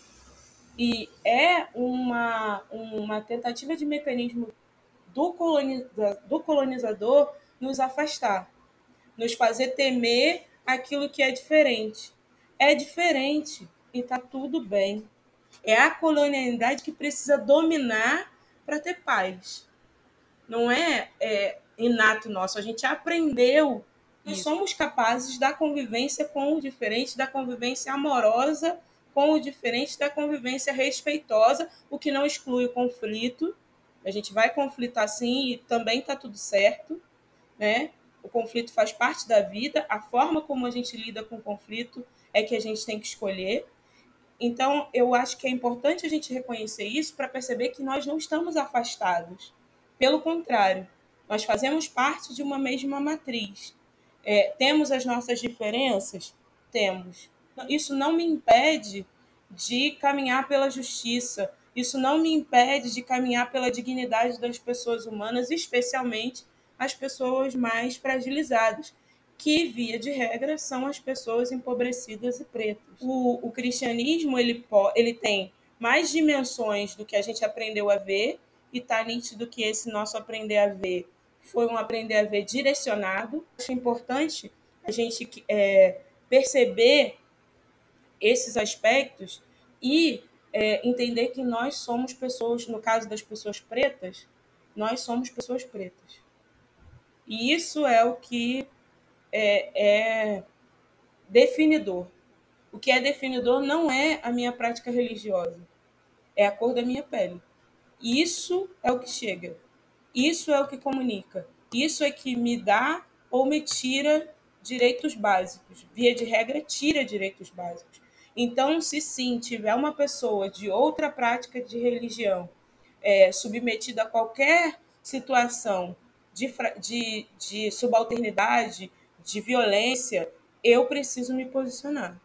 Que é um outro elemento também que essa figura do colonizador trouxe para gente. Essa compaixão seletiva. Eu tenho compaixão de quem é meu par, de quem faz parte do meu grupo, de quem fala das coisas que eu falo. Não. Se eu, sou uma pessoa que sigo Jesus, eu tenho compaixão. É, quando Jesus ele fala, se alguém te dá, te bate numa face, dá também a outra, ele está dizendo assim, sai do movimento da reação e escolhe o que você vai fazer. Escolhe. A reação é sair socando. Você pode socar? Pode. Você pode não socar? Pode. Ele, na verdade, chama a gente a essa escolha de escolhe o que você vai fazer. Então, eu penso que no diálogo né, com as pessoas de outras práticas de religião, primeiro, a minha espiritualidade me coloca num lugar de convivência. E Jesus me coloca num lugar de respeito, de diálogo e de entender que, como é, uma pessoa, é, um, um homem branco cunhou, né, escreveu, no essencial, amor. Amém. Muito bom. Isso já responde um pouco da minha última pergunta, né? Que seria como viver essa fé em Jesus de maneira decolonial ou anticolonial. Então, queria abrir também para André e Débora, se tiverem respostas aí. Mais uma vez, eu vou trazer para a minha experiência, porque eu preciso pensar a partir do meu aprendizado, a partir do que eu tenho vivido. Eu tenho sido muito confrontada na minha trajetória de fé sabe? Eu saí de um lugar de, de cabeça fechada, de ignorância, de medo do diferente, de demonização do outro, de não, não quero conhecer, não quero saber, você é diferente de mim, então não tem diálogo. Eu saí desse lugar, é, eu acho que muitos de nós cristãos somos, somos oriundos desse lugar é, é, uma, é um aprendizado eterno. Eu não posso dizer que eu sou uma pessoa completamente desconstruída, porque todos os dias eu levo um tapa na cara no meu ministério. Todos os dias eu aprendo uma coisa nova, todos os dias eu descubro que eu preciso olhar para o outro e amar mais, e acolher, e entender. Eu acho que tudo que foi dito aqui é, contribui para a gente poder tirar esse, esse ranço, esse veneno colonial do nosso olhar e do nosso pensamento. Tudo que foi dito aqui.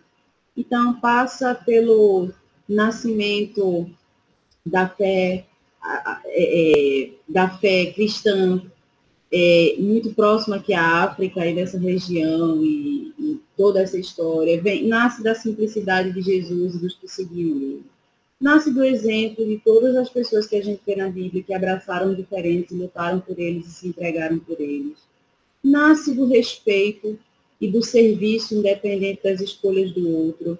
Nasce do olhar o outro como nosso igual e como nosso subalterno. Nasce do, do, do respeito à liberdade, porque somos criaturas de Deus. Deus nos criou iguais e ao longo do, da caminhada a gente foi, o pecado foi colocando essa marca em nós e trazendo hierarquização e diferença.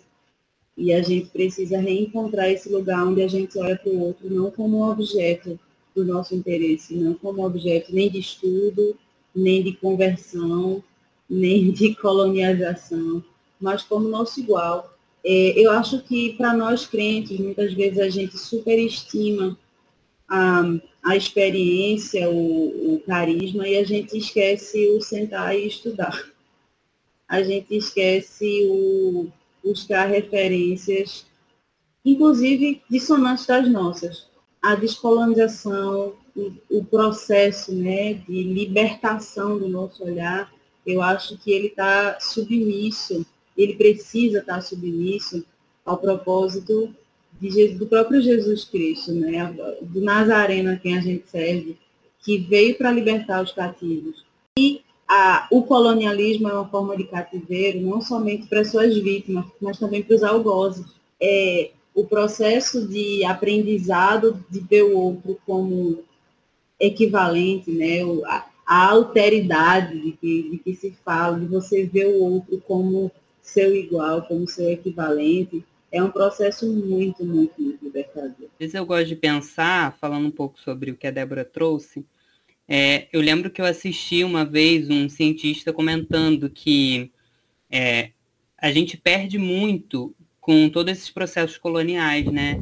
Porque, por exemplo, eu fico pensando quantas pessoas, vamos falar aquela pessoa branca, privilegiada, normativa, hétero, cis, etc., aquele cara que teve um câncer, né, contraiu um câncer e veio a falecimento, e que a pessoa que ia ter inventado a cura desse câncer poderia ter sido um daqueles jovens negros que tomou um tiro no Rio de Janeiro, né?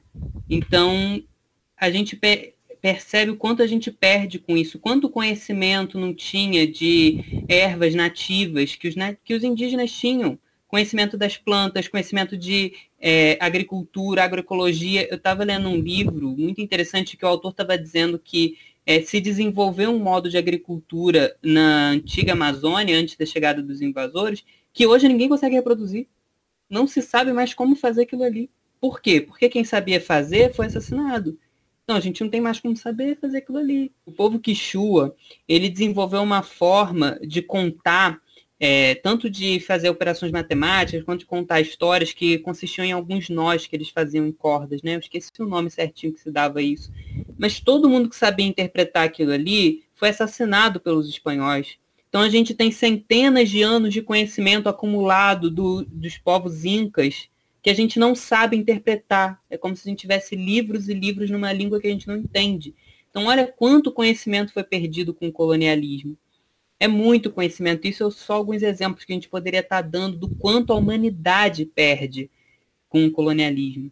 Então, se a gente quer ser, é, viver uma fé anticolonial, a gente precisa se impor, a gente precisa ser voz profética, a gente precisa assumir o lugar que nós temos como cristãos de sacerdócio universal. Entende?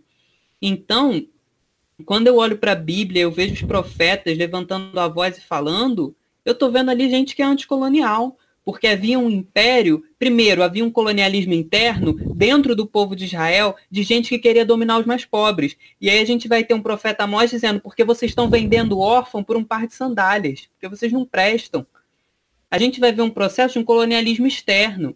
E é claro, estou fazendo aqui uns anacronismos, mas para a gente poder entender do que, que eu estou falando. A gente vai ver um império babilônico dominando o povo de Israel. E o povo de Israel, a gente vai ver um Daniel que se mantém fiel às suas práticas culturais, que se mantém fiel à religião dos seus ancestrais, mesmo sendo perseguido. Então, olha o quanto a gente pode aproximar, por exemplo, a história de Daniel com a história do candomblé. Uma pessoa que mantém as suas práticas religiosas mesmo sob perseguição de um império.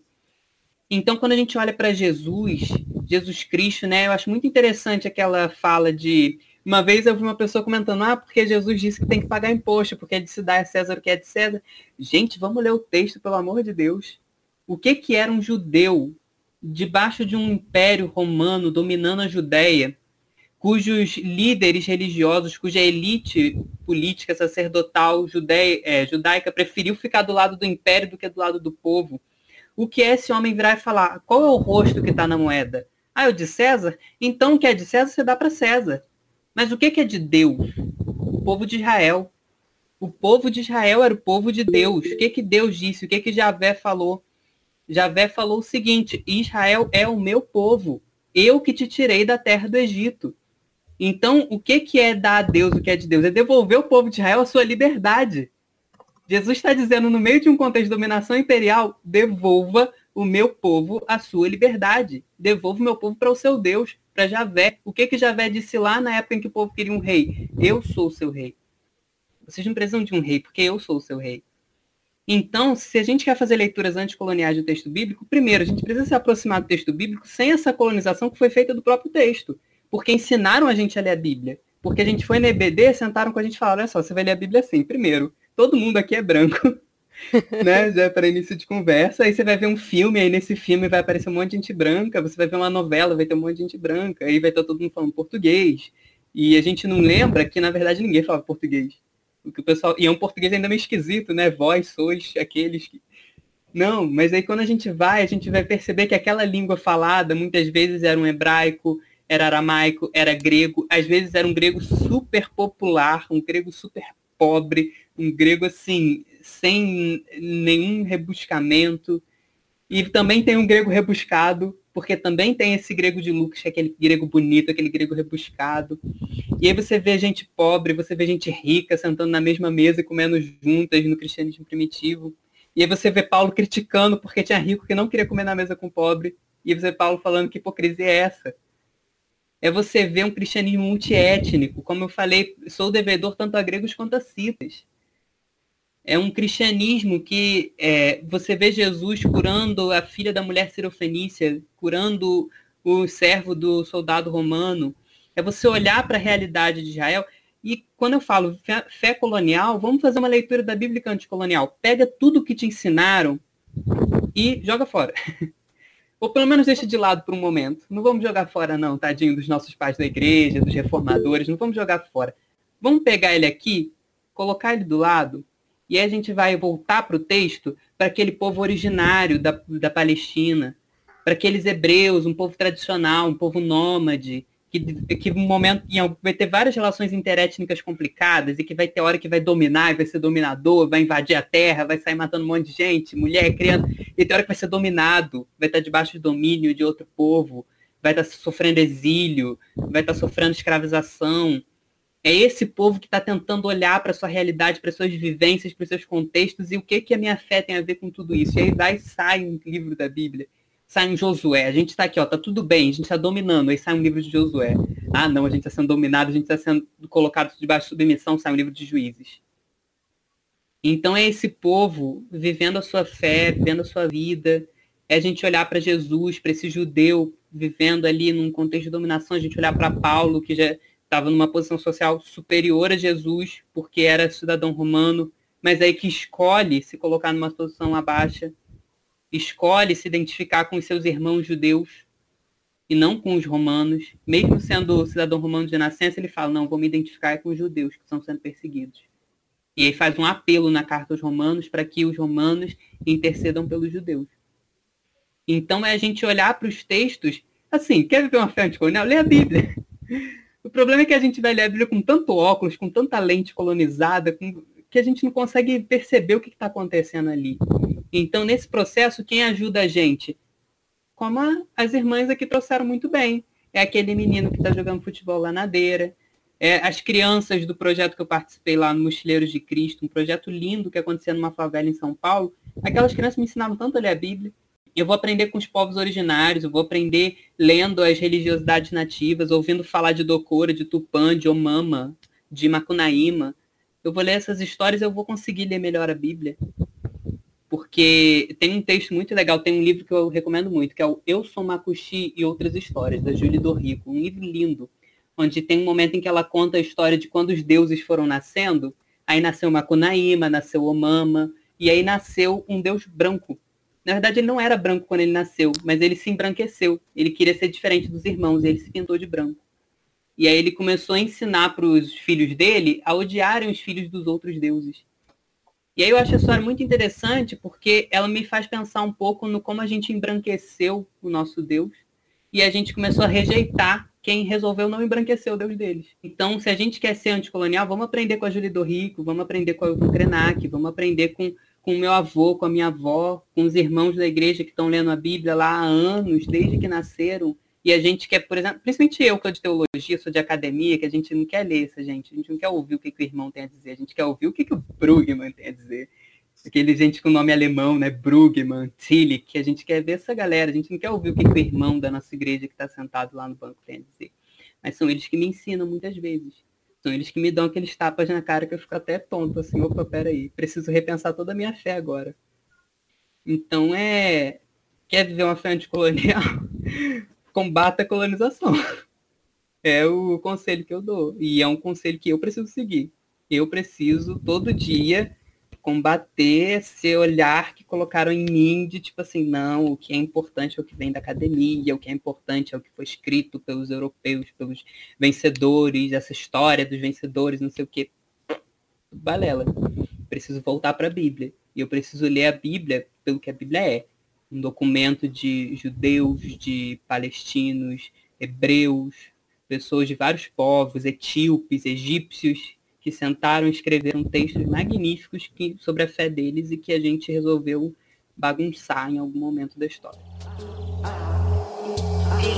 Leoas rugem e nunca fogem, vozes que surgem cada vez mais forte.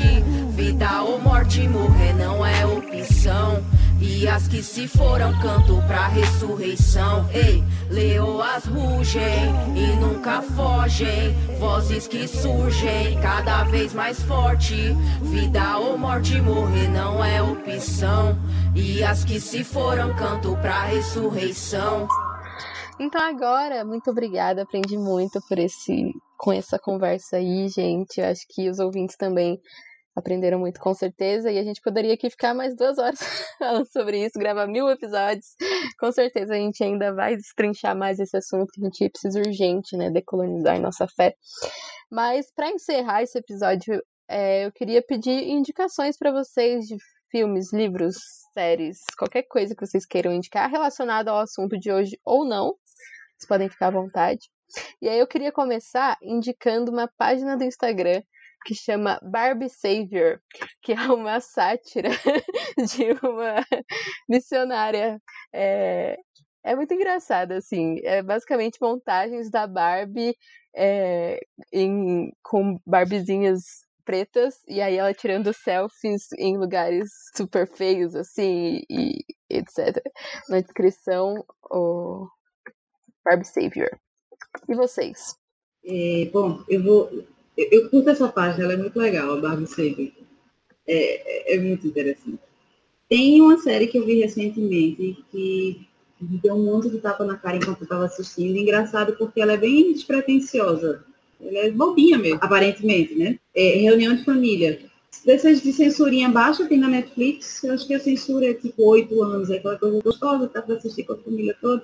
E aí você começa a achar engraçadinho, ah, é uma comédiazinha leve e eles começam a tratar de temas, caramba, como é, é uma série de negros, né? Todos os protagonistas são negros, é uma família negra.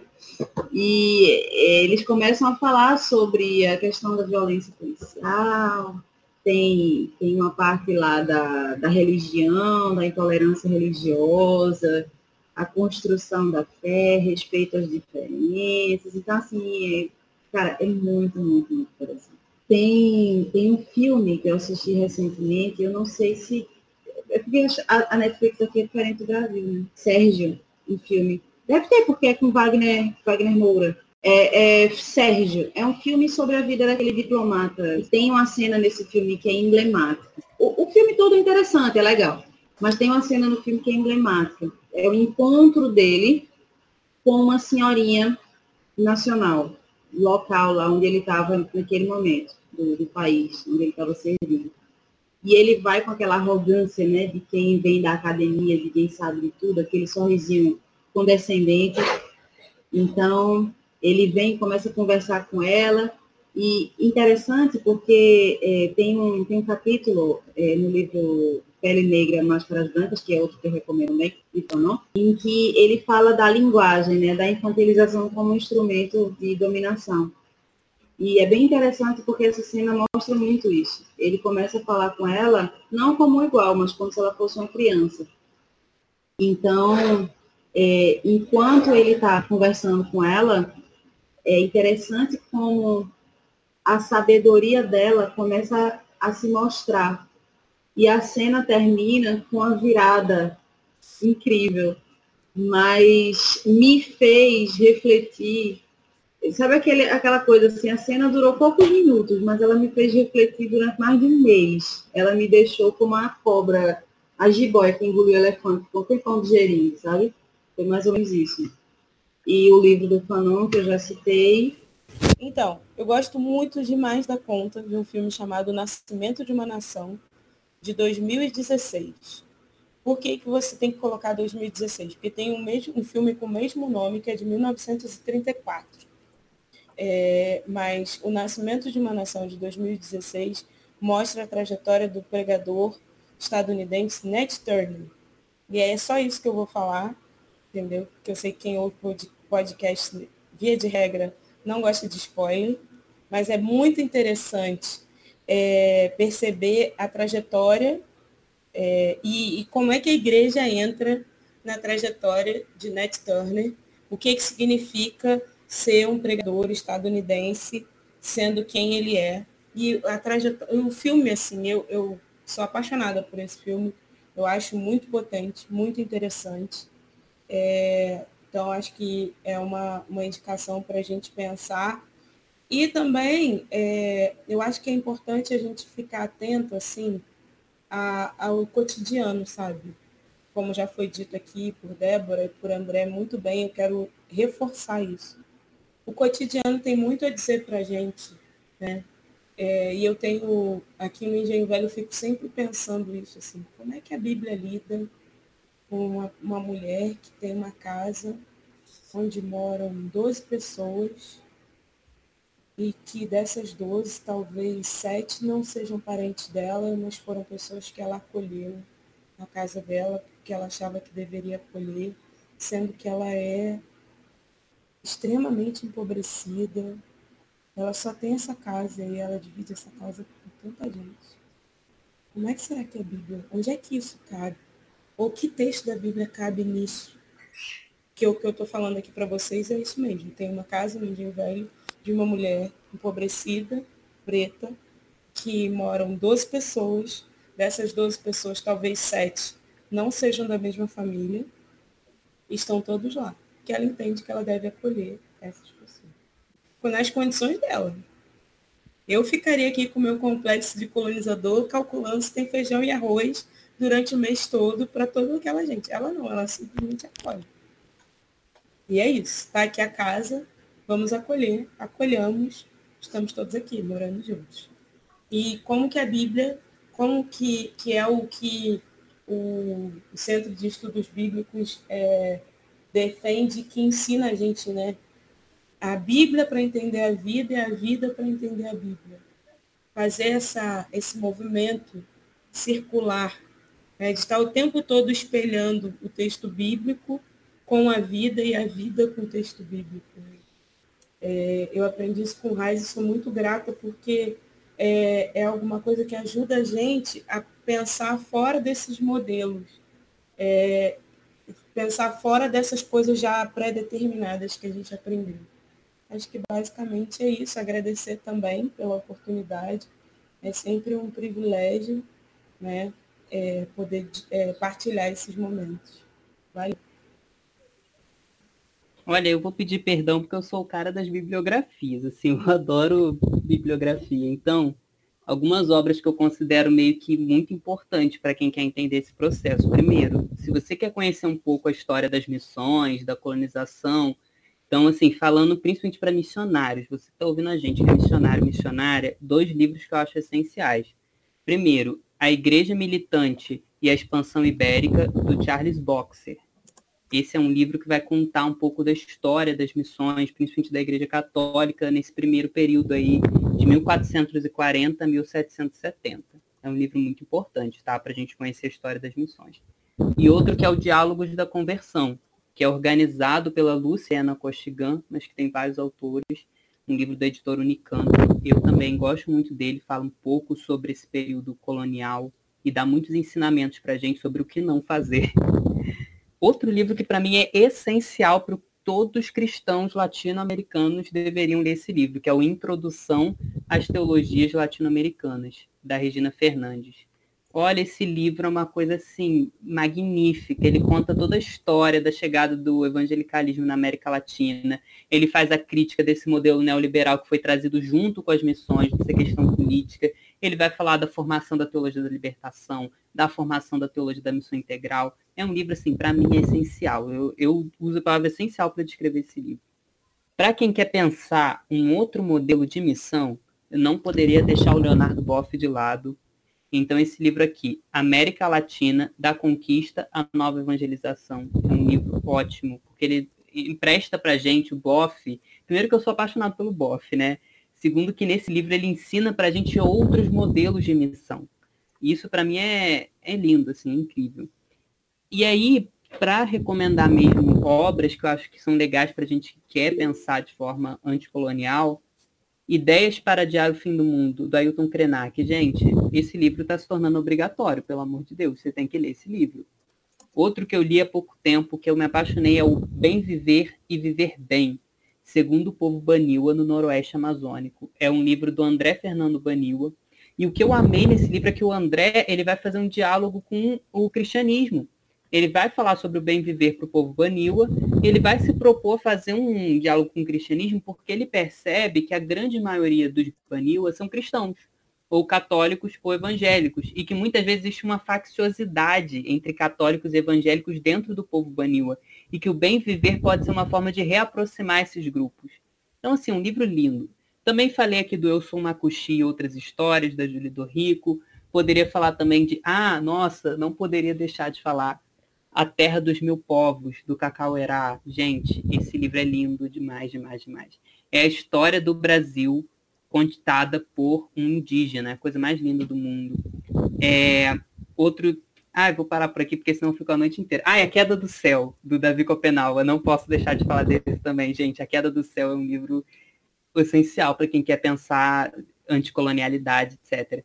Mas, enfim, é só para sair um pouco dos livros, né? Um filme A Febre na Netflix. Assistam, é um filme que vai falar um pouco sobre esse dilema dos indígenas no mundo contemporâneo. Um filme muito bom, recomendo. E eu acho que isso é um, um jogo de videogame. Vou recomendar um jogo de videogame para quem gosta. O nome do jogo é Gridfall. É um jogo bem legal. Eu tô jogando esse jogo agora. Eu gosto muito de jogar videogame para espairecer um pouco. E nesse jogo, o seu personagem ele é, um, é, ele é membro da Congregação dos Mercadores, que é uma das três facções do continente. E essas três facções do continente invadem uma ilha e começam a colonizar essa ilha. E aí, além da congregação, tem outras duas facções. Uma delas é a dos cientistas e a outra dela é de religiosos. Então, enquanto os cientistas querem estudar os nativos, a população nativa da ilha, os religiosos querem converter a população nativa. E aí o personagem principal, ele é o único que para para ouvir os nativos, o que, que os nativos têm a dizer. Então, assim, é um jogo muito legal, porque ele te coloca muito nesse conflito entre a ciência e a religião, e quem está perdendo é sempre os nativos. Os indígenas, eles, tanto para a ciência quanto para a religião, eles estão em um lugar de inferioridade. Então é um jogo que está sendo muito legal para mim jogar, apesar de ser uns gatilhinhos assim meio fortes em alguns momentos, mas é um jogo muito bom. Então, até jogo de julgamento tá rodando aí né, nessa recomendação de hoje. Então é isso, gente. São algumas recomendações que eu tenho aí para vocês. Recomendo meu perfil no Instagram também, fazendo uma merchan básica. É arroba leitor de André Muniz, porque de vez em quando eu vou falar um pouco sobre essas coisas. Então, quem me acompanha pega essas dicas aí é, de vez em quando. É isso. Perfeito, gente. Muito obrigada. Eu acho que foi uma conversa muito rica.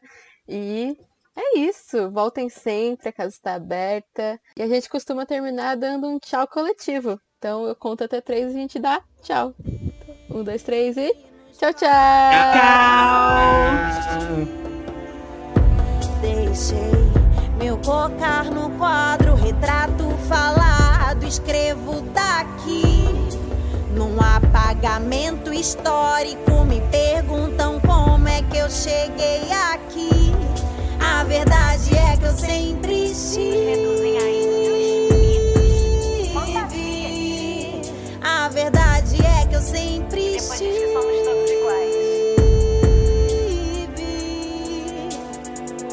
Vou te contar uma história real. Um a um morrendo desde os navios de Cabral. Nós temos